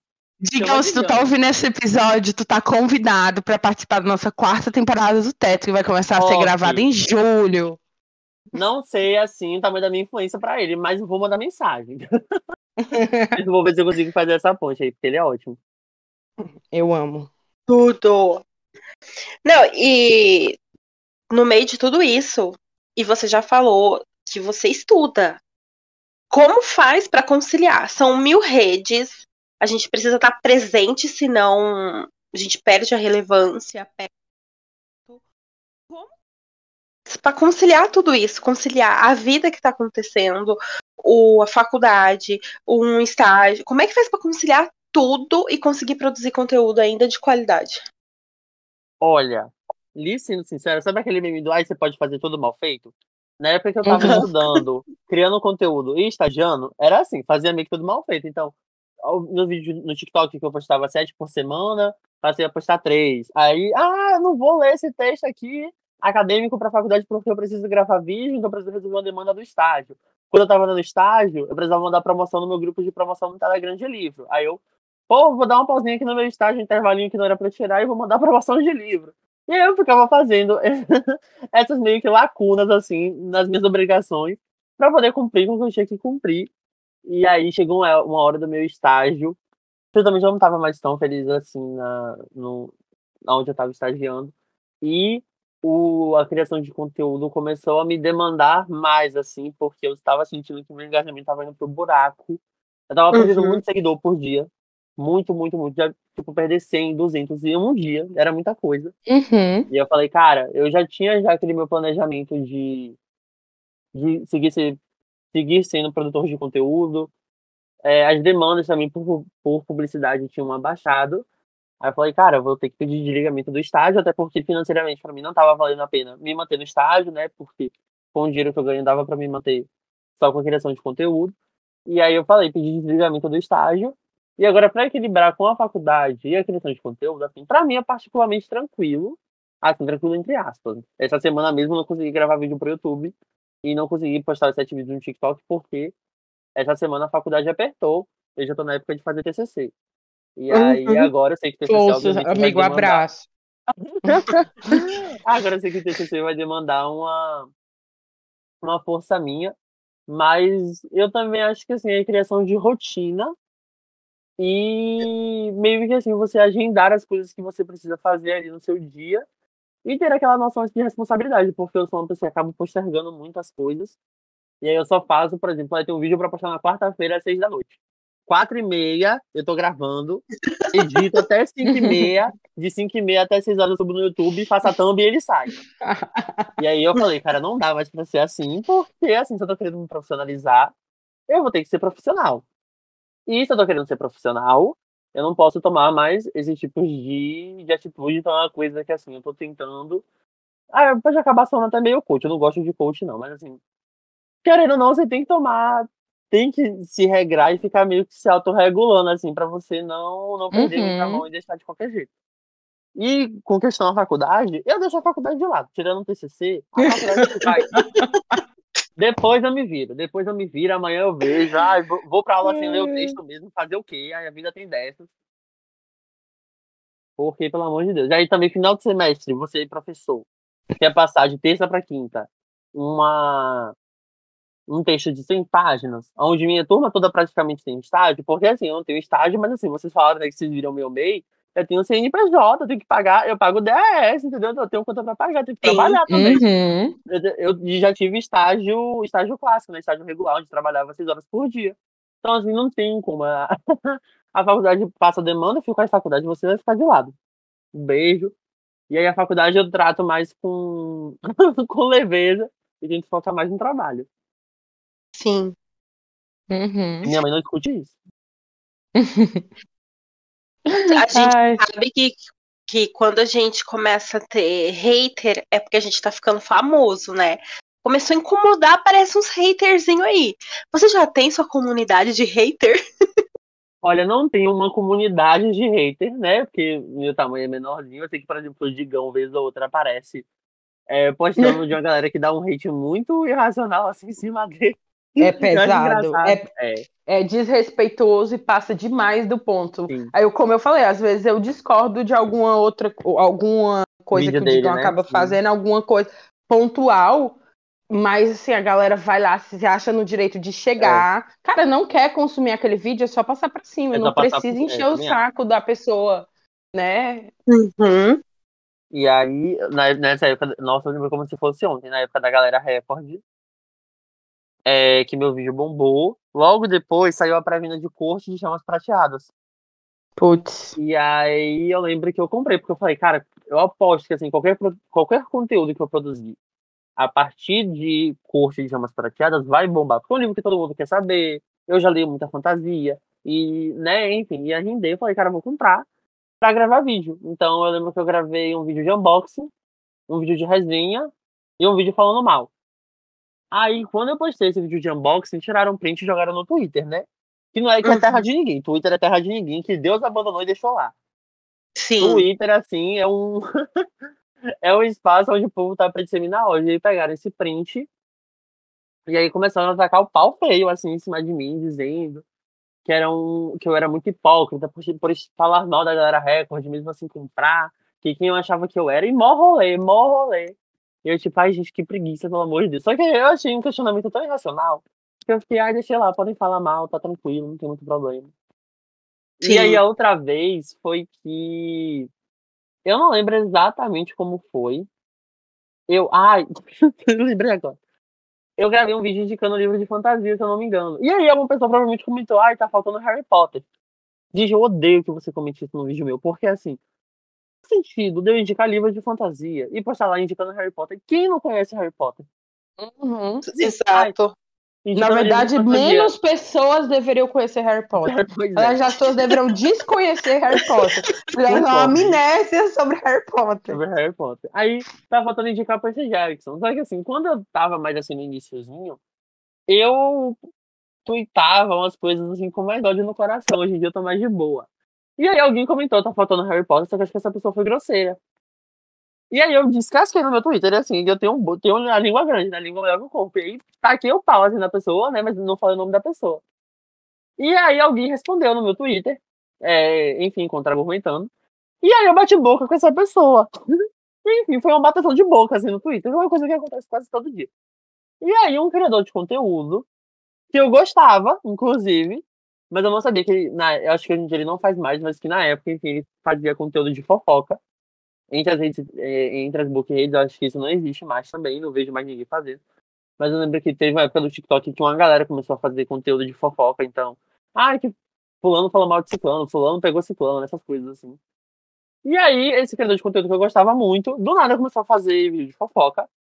E aí fez um vídeo de fofoca contando, assim, meu. Tipo assim, Uhum. Pegou o print da minha, da minha de boca com essa menina e publicou no TikTok. E aí o povo foi lá dar opinião.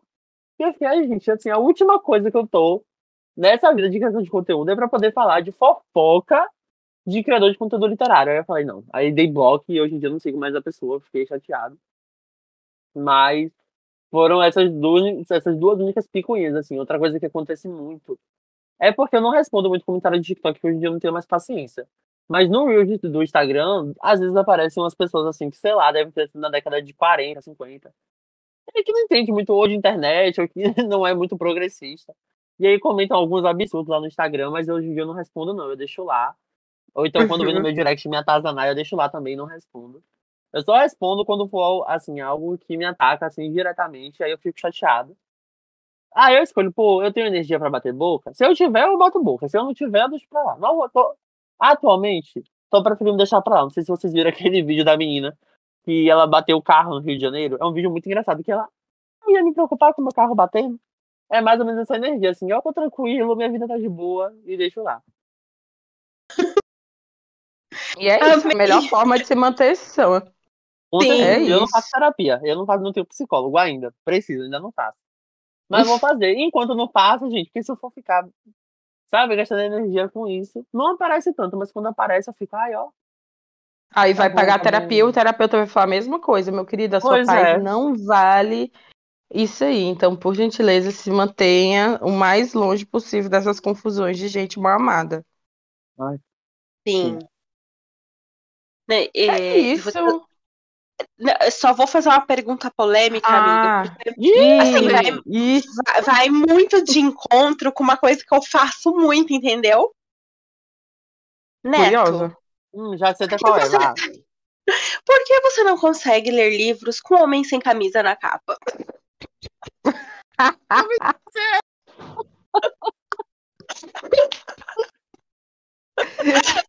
Beijo, editora Charme. Ai, gente, olha, sendo sincero, sendo sincero mesmo, gente, é puro, puro preconceito. Puro preconceito. Porque eu olho, gente, pra aquele, pra aquele abdômen definido, aquele peitoral largo, aquela axila depilada. E eu fico, ai, mas será que tem um- uma construção de, de personagem aqui dentro? Eu vi a galera falando muito de vergonha, da Brittany Aham. Sperry, eu acho que é o nome dela. Que o povo fala Sim. que tem aquele homem, né, gostosão na, na capa, mas que o livro por dentro é pura depressão. O Jeff, inclusive, amou esse livro. Isso. Aí eu fico, hum, esse aqui, pô, leio. Mas de restante, gente, assim, não funciona. Vou revelar pra vocês, eu tava pensando em gravar um vídeo. É, sabe aquele, aque- o livro do Paulo Hadley no After? Eu tava querendo ler o, aqueles da Penelope Uhum. Douglas, mas assim, eu tô pensando Uh, muito em nossa. gravar, porque assim, é um. Corrupt. É, é marimbunda ali, né? Aí você cutucar aquilo Sim. ali. É, Meu amor, Você aquilo ali é uma, gangue, é uma gangue maior do que a gangue da Sarah J. É. Viu? Sim. ali é pesado. Ali é pesado, mas eu tenho vontade de ler só pra saber, gente, que miséria que tá escrita aí, né? O que, que você Eu, na cabeça eu amo. é, eu odeio livro de homem sem camisa. Eu acho brega a estética, mas eu leio horrores. Porque eu amo o conteúdo que tem dentro deles, entendeu? Mesmo que a estética Ah, isso é porque eu não gosto. tristeza. Eu não sou muito leitor de hot, aí. Aham. É, a grande maioria tende a ser livros é, adultos sensuais, não tem jeito.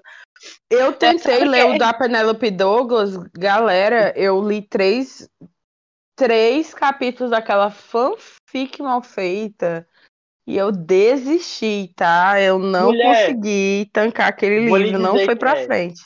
Eu também, eu comecei, aí eu falei, rapaz, E olha que eu isso leio aqui muita pra coisa levar ruim. a sério não dá, não.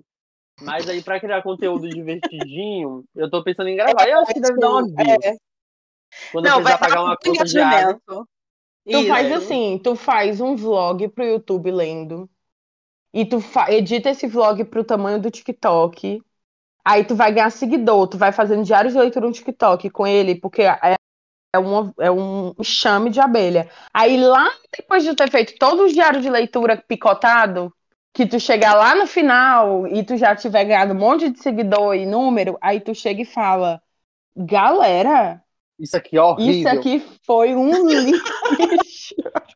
Isso aqui foi a pior coisa. Tu tem que fazer do limão uma limonada. O Paulo Hatz, a gente, olha, meu sonho é conversar com o Paulo Hatz, porque ele é um puta do, do empresário. Ele, é- Sim. ele Mas pensa muito estrategicamente. Ele segue a gente. Pois é, menina, vai, ó, gente, vai nessa DM, que quando Mas é, cada um a tá segue no outro. Oi? Paulo Hatz, se tu tá ouvindo, o convite tá feito, tá, gente? E a Próxima quarta tá temporada ouvindo, não, vem. de Paulo Hatz vai estar ouvindo, não. Porque quando eu reposto stories marcando, ele nem vê, vê, vê uma, uma vez ou outra. Ai, gente, eu me sinto tão. Não. Quando ele responde alguma coisa, ele e o chefe, ah, meu Deus, eu fico pra morrer. Porque assim, é como se fosse uma toda Globo que eu assisti quando eu era pequeno e eu vejo na rua. Eu sou assim. Não, quando ele começou por- a seguir a gente, foi print pra todas as coisas. E Oxe, gente, eu Eu segui lembro. Até hoje, do dia que a Kabuki me seguiu. Porque a Kabuki foi, assim, a primeira booktuber que eu conheci, né? Na época que eu li Cassandra Clare, porque saiu aquela série que era Uhum. aquela série horrorosa. Aí, eu falei, ah, vou ler os livros antes de ver a série. E a pessoa que falava de Cassandra Clare aqui no Brasil era ela. Aí Sim. eu conheci ela em 2016. Gente, pra você ter uma noção, eu já ganhei sorteio da Kabuki em 2016. Sorteio, eu já ganhei sorteio da Kabuki. A Kabuki já me mandou um livro. E a gente, a gente é amigo, né? A gente troca, tipo, é, livro. Ela me. Ela fez uma tag do uma book tag do Estevão Ferreira. é, com os áudios do Estevão Ferreira pra livro. E foi uma book tag que eu tinha feito e depois ela fez, assim, com perguntas diferentes e tal. Mas aí eu falei, ô, cara, então eu fiz uma meio que parecida, assim, avisei a ela e ela foi uma fofa. Ela falou no vídeo, né, é, dizendo que tinha a minha book tag, deixou meu conteúdo na descrição, falou pra galera assistir, assim, ela foi super fofa comigo. é, já me fez alguns convites. Enfim, ela, eu acho ela uma fofa, uma fofa, uma fofa. O Sim. GF também é um, um fofíssimo, fofíssimo, assim, comigo. E eu fico todo, ai meu Deus, mas vocês são famosos. mas, Mas é, você também é. Não, é, é isso, aí não, menina. Mas assim, gente, pelo amor de Deus, faz esse convite pro Paulo Rato, porque quando você segue, vai pra ADM, vai pra principal, né? Uhum. Então, minha gente, uma hora, uma hora esse homem vai ver. Uma hora esse homem vai ver. E vai ser Vai. Babilônia com esse podcast. Nossa, eu, eu, eu falo isso pra Letícia. Eu falo, Lele, se a gente conseguir o Paulo, o podcast vai se resumir a antes do Paulo e depois do Paulo. E nem a Bíblia, é isso mesmo. Igual, exatamente. Nossa, eu não tenho como te agradecer o suficiente. A gente vai começar a caminhar agora aqui pro encerramento, para o nosso quadro de dicas. Eu só posso dizer que esse episódio foi maravilhoso. Eu me diverti muito. Você é uma pessoa iluminada. É incrível conversar com Oh, você. E o quanto a gente se sente bem na tua presença. Nossa, Sim. o seu conteúdo é maravilhoso, a gente já acompanha. A gente só pode te desejar todo o sucesso do mundo mesmo, que você consiga alcançar aí todos os seus objetivos, viver de criação de conteúdo, porque você é uma pessoa que merece muito. Obrigada mesmo por ter topado participar, por estar aqui com a gente, porque olha, foi incrível. Sim. Ai, E é uma honra mesmo, porque a gente acompanha e às vezes parece algo muito distante. Então é muito, assim, é uma alegria muito grande pensar na pessoa que eu passava dentro da pandemia, horas acompanhando o conteúdo e parecer alguém tão assim, nossa, o, o Literaneto, e aí o Literaneto tá aqui conversando comigo, entendeu? Então, assim, é, a gente fica até assim, sem acreditar. Então, muito, muito. Obrigada por ter participado e fica com a dica de usar as estratégias do Paulo. Diz que vai ler, grava vlog, tu só vai E dar tua opinião lá depois- no final, depois do budget todo ter sido feito. Entendeu? Ai, meninas, eu que agradeço pelo convite. Foi meu primeiro podcast. Já, já mandei, assim, falei, amigas, vou gravar um podcast, tô me sentindo muito chique. Aí quando falou o, o título, né, que vai, assim, o assunto do, do episódio, eu me senti mais chique ainda. E, mas muito obrigado a todos os elogios. Também espero muito, muito, muito que o projeto de vocês dê certo. Amei a conversa com vocês, super legal. Amo a ideia de falar sobre, sobre a comunidade literária e sobre livro para podcast. Eu sou uma pessoa que consome muito podcast e, e gosto muito, né? desse serviço, desse meio de comunicação. E espero também que vocês tenham muito, muito, muito sucesso, que consigam aí entrevistar o Digão e que consigam entrevistar o Paulo Rato. Uma coisa que eu vou sugerir é entre em contato por e-mail, se, não, se ele não responder a DM, manda por e-mail para o contato empresarial dele mesmo. Uma hora você não vai ver, gente. Uma hora você não vai ver. Nem que a gente descobrir hashtag no Twitter, ele, ele vai ver. Hashtag Paulo vem pro teto. É isso aí, ó. Pronto. Perfeito. Então é isso. Vamos pro nosso quadro, amiga? Vamos pro Teto Indica? Vamos, vamos pro Teto Indica. Então eu vou começar por você, Lê. O que você tem de dica aí pra gente hoje? É, eu vou começar pelo, pelo Literaneto. Literaneto, o que é que você tem de dica? Tô brincando. gente, eu sigo, eu sigo a leitora que não termina nada, gente. Mas eu vou indicar algo que eu já comentei aqui, que eu não terminei. Eu tinha comentado que eu estava lendo, mas eu vou indicar ele mesmo, porque assim, é o que está tendo e já está sendo uma leitura super, super divertida.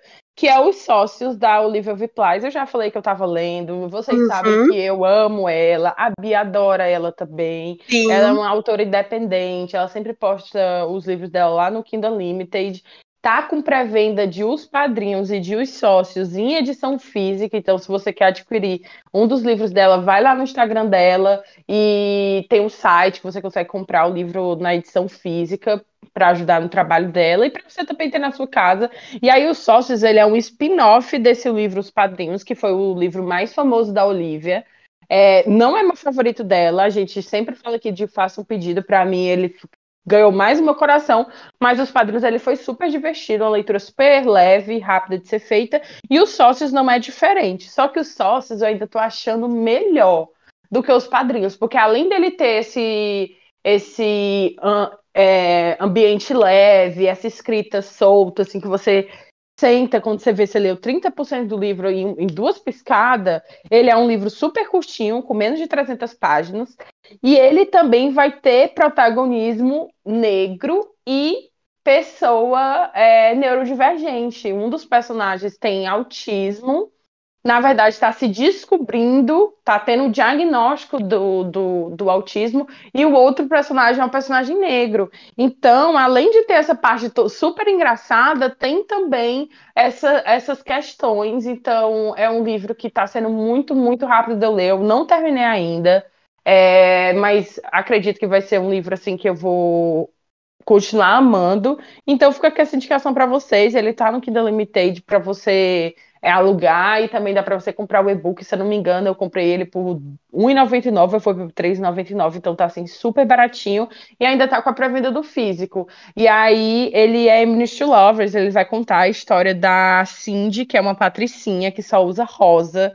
E aí ela tinha um, um romance com o Kevin, só que acaba. Um romance não, ela teve assim um leve envolvimento que acontece lá no livro Os Padrinhos, e aí acaba que não dá certo e eles acabam se separando, mas por um, uma coisa do destino, eles vão trabalhar na mesma empresa e eles vão competir para quem ganha uma, é, um, um uma competição interna lá da empresa de uma campanha, algo assim, eu não, não lembro com certeza. E aí vai ter todo esse desenvolvimento desse pessoal que já se envolveu e agora eles estão se reencontrando, e aí eles estão competindo, e ele ainda gosta dela, mas ele terminou com ela, e tem uns motivos, e aí tá, sim, tá bem divertido. Então fica essa indicação aqui para vocês. Tudo. Vou indicar então. Já, já Isso. vou lançar a minha. A minha indicação é um livro que ainda não tem no Brasil, meninas. Até agora só tem inglês, mas já foi confirmado que chega no Brasil esse ano. Tudo. Pela Astral Cultural, que é um livro que eu, assim, tentei panfletar ao máximo, e aí o meu conteúdo acabou viralizando, e aí a, a editora anunciou que ia vir para o Brasil. Fiquei super feliz, me senti muito chique também. Falei, ó, tive importância. Que é o livro Truth Witch, da Susan Dennard que não sei se vocês conhecem a autora, há uns anos atrás, ela era a grande melhor amiga da Sarah J. Maas, inclusive tem uma fofoca. Que elas não são mais amigas. É, que elas, não, elas brigaram, não são mais amigas depois das eleições dos Estados Unidos, né, aqui elegeu Trump. O Paulo E? ele fala sobre isso no as eleições dos Estados Unidos, na época das eleições. Aham. Elas- Né? As pessoas falam que elas trataram na, nessa época aí. Mas as quem era duas- trampista? É a Sarah J. Maas ou é não. querida? Eu acho que é a Sarah, porque A Sarah J. a, Maas. a Susan, ela é super ativista, assim, hoje em dia. E eu sei que, assim, na, na última eleição dos Estados Unidos, a Sarah, ela publicou e ela, assim, se engajou politicamente e postou várias coisas em relação ao Joe Biden, né? Mas, assim, em 2016, não sei como é que ela tava. Mas dizem que ela brigou, elas brigaram. E também tudo é especulação, viu, gente? Eu não, não sei, assim, o que é verídico, mas elas eram irmãs, praticamente. Tem dedicatória da Susan é, no livro dela, tem dedicatória da Sarah, é, a Sarah de Mes dedica a Susan em livro de Trono de Vidro, em Acotar. Então, assim, elas eram muito irmãs e elas brigaram. Mas, enfim, a Susan, ela é uma escritora de fantasia, ela escreveu o primeiro livro dela de fantasia. Se eu não me engano, eu acho que foi Truth Witch. E a Sarah J. Maas foi meio que uma peça muito importante na escrita desse livro, porque elas conversaram bastante né, sobre escrita e protagonismo feminino dentro de um universo de fantasia. E eu li Truth Witch ano passado porque as pessoas indicavam muito, dizendo que era muito bom. E aí, quando eu fui ler, cara, Truth Witch é incrível, incrível, incrível, assim. É, eu entendo porque as pessoas gostam tanto, e esse livro é muito indicado para fãs, assim, de Trono de Vidro, e assim, eu entendo porque a Sarah de Mes, eu acho que ela foi ela teve participação no processo de escrita, né, do livro, né, a Susan já falou sobre isso. Então, acho que se você gosta meio que dos livros aí da Sarah J. Maas, com certeza você vai gostar de Truth Witch, vai se tratar ali de duas bruxas que são meio que espiãs, assim, elas são melhores amigas, e elas se envolvem é, numa conspiração política ali do reino, elas acabam caindo em uma armadilha, e isso vai meio que suscitar mil episódios, elas vão se meter em mil enrascadas, só que elas são incríveis, assim, elas são super divertidas, e a amizade, o, li, o grande foco do livro são a amizade entre essas duas mulheres, que era uma coisa que a gente não via nos livros de fantasia ali em 2010, né? A gente viu a Sarah. Maas com a Selena, colocando uma protagonismo, é, um, colocando um protagonismo feminino, de uma mulher que era assassina, guerreira e era desbocada. Mas a gente nunca, a gente também não tinha um livro que fosse focado na amizade de duas mulheres dentro de um livro de fantasia medieval. E lendo esse livro hoje em dia, ele segue super atual, assim, é um livro muito bom. E eu recomendo muito, ele tem fantasia, ele tem romance, ele tem política, ele tem ação, ele tem guerra, ele tem profecia, ele tem muita magia, magia de bruxa. Enfim, é muito legal e ele lança no Brasil esse ano. Então eu já tô aí pedindo para quem for, quando lançar, comprar, vai dar certo. Um livro bom. Tudo. Já vou indicar pra Lares, menina. Lares, amiga minha e da Bia, ela ama livros de bruxas. Ela Sim, tenta ler pronto. um Esse é livro, livro- de é o livro da bruxa Lari. Lari- por mês. Lares, amiga, fica essa indicação pra você. Eu vou indicar um romance de época que eu recebi a amostra antecipada da editora Charme. Beijo, editora Charme. Eu ia chegar aqui e falar assim: eu vou indicar a Mariana Zapata. Só pra eu falar o nome dela. Agora a que já mulher do. A mulher do, do Slow Burning, né? Que Do Slow A Burning. ama. A eu e a Bia somos Ai. muito cadelinhas da Zapata. A Leandra Zapata, total. Mas hoje eu vou indicar Alguém para Casar, da Mari Balog. É um romance de época. E a gente começa a história de maneira muito bombástica. A gente tem uma mulher, né, uma protagonista feminina, que é a Rain. Ela tá perto dos 30 anos e agora, saindo do luto, ela acabou de perder os tios, que foi quem criou ela. Ela tá pensando ali que ela quer se casar, esse desejo tá aumentando aí na vida dela. O problema é que ela é uma pessoa reclusa. Ela nunca saiu da casa dela, ela nunca conheceu pessoas. Ela, a única coisa que ela se permite sair é pra ir na fábrica de vidro, onde ela administra, porque ela é uma mulher muito inteligente, é uma mulher de negócios. Ela que herdou tudo da família, tá com ela ali, dos tios dela. E aí ela pensa: preciso casar, tenho uma condição física que me incomoda. E é o que mantém ela reclusa, é justamente essa condição que ditou como ela viveu a vida dela o tempo todo. Mas ela é muito rica. Então eu vou escolher uma pessoa pobre e falar: eu tenho dinheiro, você quer uma esposa rica, vamos casar. E é ela que vai fazer essa proposta ousada, numa época né, em que mulheres não podiam fazer essa atitude. E é aí que ela vai conhecer o Alexander Westcott, que é um conde, mas é um conde pobre. O título cai no colo dele, ele não queria, ele nunca desejou, ele nunca almejou ter um título nobre, viver essa função. E junto com esse título veio a propriedade, a administração dessa propriedade, os arrendatários, as pessoas que dependem dele. E ele não está conseguindo ali erguer essas terras, ele não, não sabe nem por onde ele vai começar, porque ele não tem dinheiro. E ela faz essa proposta, e apesar da condição de tudo, ela quer bater muito na tecla que ela só tem o dinheiro para oferecer. Ele fala: se for só o dinheiro, eu não quero. Vamos estabelecer uma amizade. Tô só o surto até agora. É uma história que promete muito. Eu amo essa série é, da Mari Balog, que tá saindo pela editora Charme. É uma série muito envolvente, muito divertida, com protagonistas femininas muito fortes. Então fica essa dica aqui já para vocês. Alguém para casar, mas a série Westcott inteira mesmo, que é muito legal. Então é, é isso, gente. Eu queria deixar aqui uma mensagem que caso alguém muito rico queira casar comigo, para fazer uma bondade. É, o meu namorado também, não se importa, ele super vai apoiar. É, então fica aqui esse convite aí, quem quiser me transformar na princesa de Genóvia, eu tô super liberada pelo meu parceiro, tá, galera? Então é isso, não, pessoal. Outra tá. coisa, não esquece de seguir o Teto nas redes sociais. Sim. Arroba Teto para Três Podcast, arroba Teto para Três no Twitter, arroba Teto para Três Podcast lá no coisa, entra no Linktree e olha e tal, mas o principal, não esqueça de seguir o Literaneto, é Literaneto. No, no TikTok, é Literaneto no YouTube, é Literaneto no Instagram. Até no é bueiro, Literaneto no, no Twitter. então vai seguir o Literaneto no bueiro mais próximo da sua casa, é, nas redes sociais, gente, o conteúdo dele é muito legal, muito, muito, Sim. muito, muito legal, de grandíssima qualidade. Ele é extremamente engraçado e é isso, tá? Não esqueçam de seguir o nosso convidado, porque ele merece crescer cada vez Muito. mais. É literatura com humor da melhor qualidade. O amei slogan. Obrigado pelo jabá. A gente agradece muito mais uma vez a participação dele. A gente espera que vocês tenham gostado. E vai lá no perfil do Teto e comenta muito nesse episódio, falando assim: Quero outro episódio com o Literaneto sobre Dark. Vai lá, gente, comenta. E bota também a hashtag Vem pro Teto Paulo Raro. Essa daí a gente vai subir. Essa daí a gente vai subir. Então é isso, pessoal. Um super beijo e até o próximo episódio.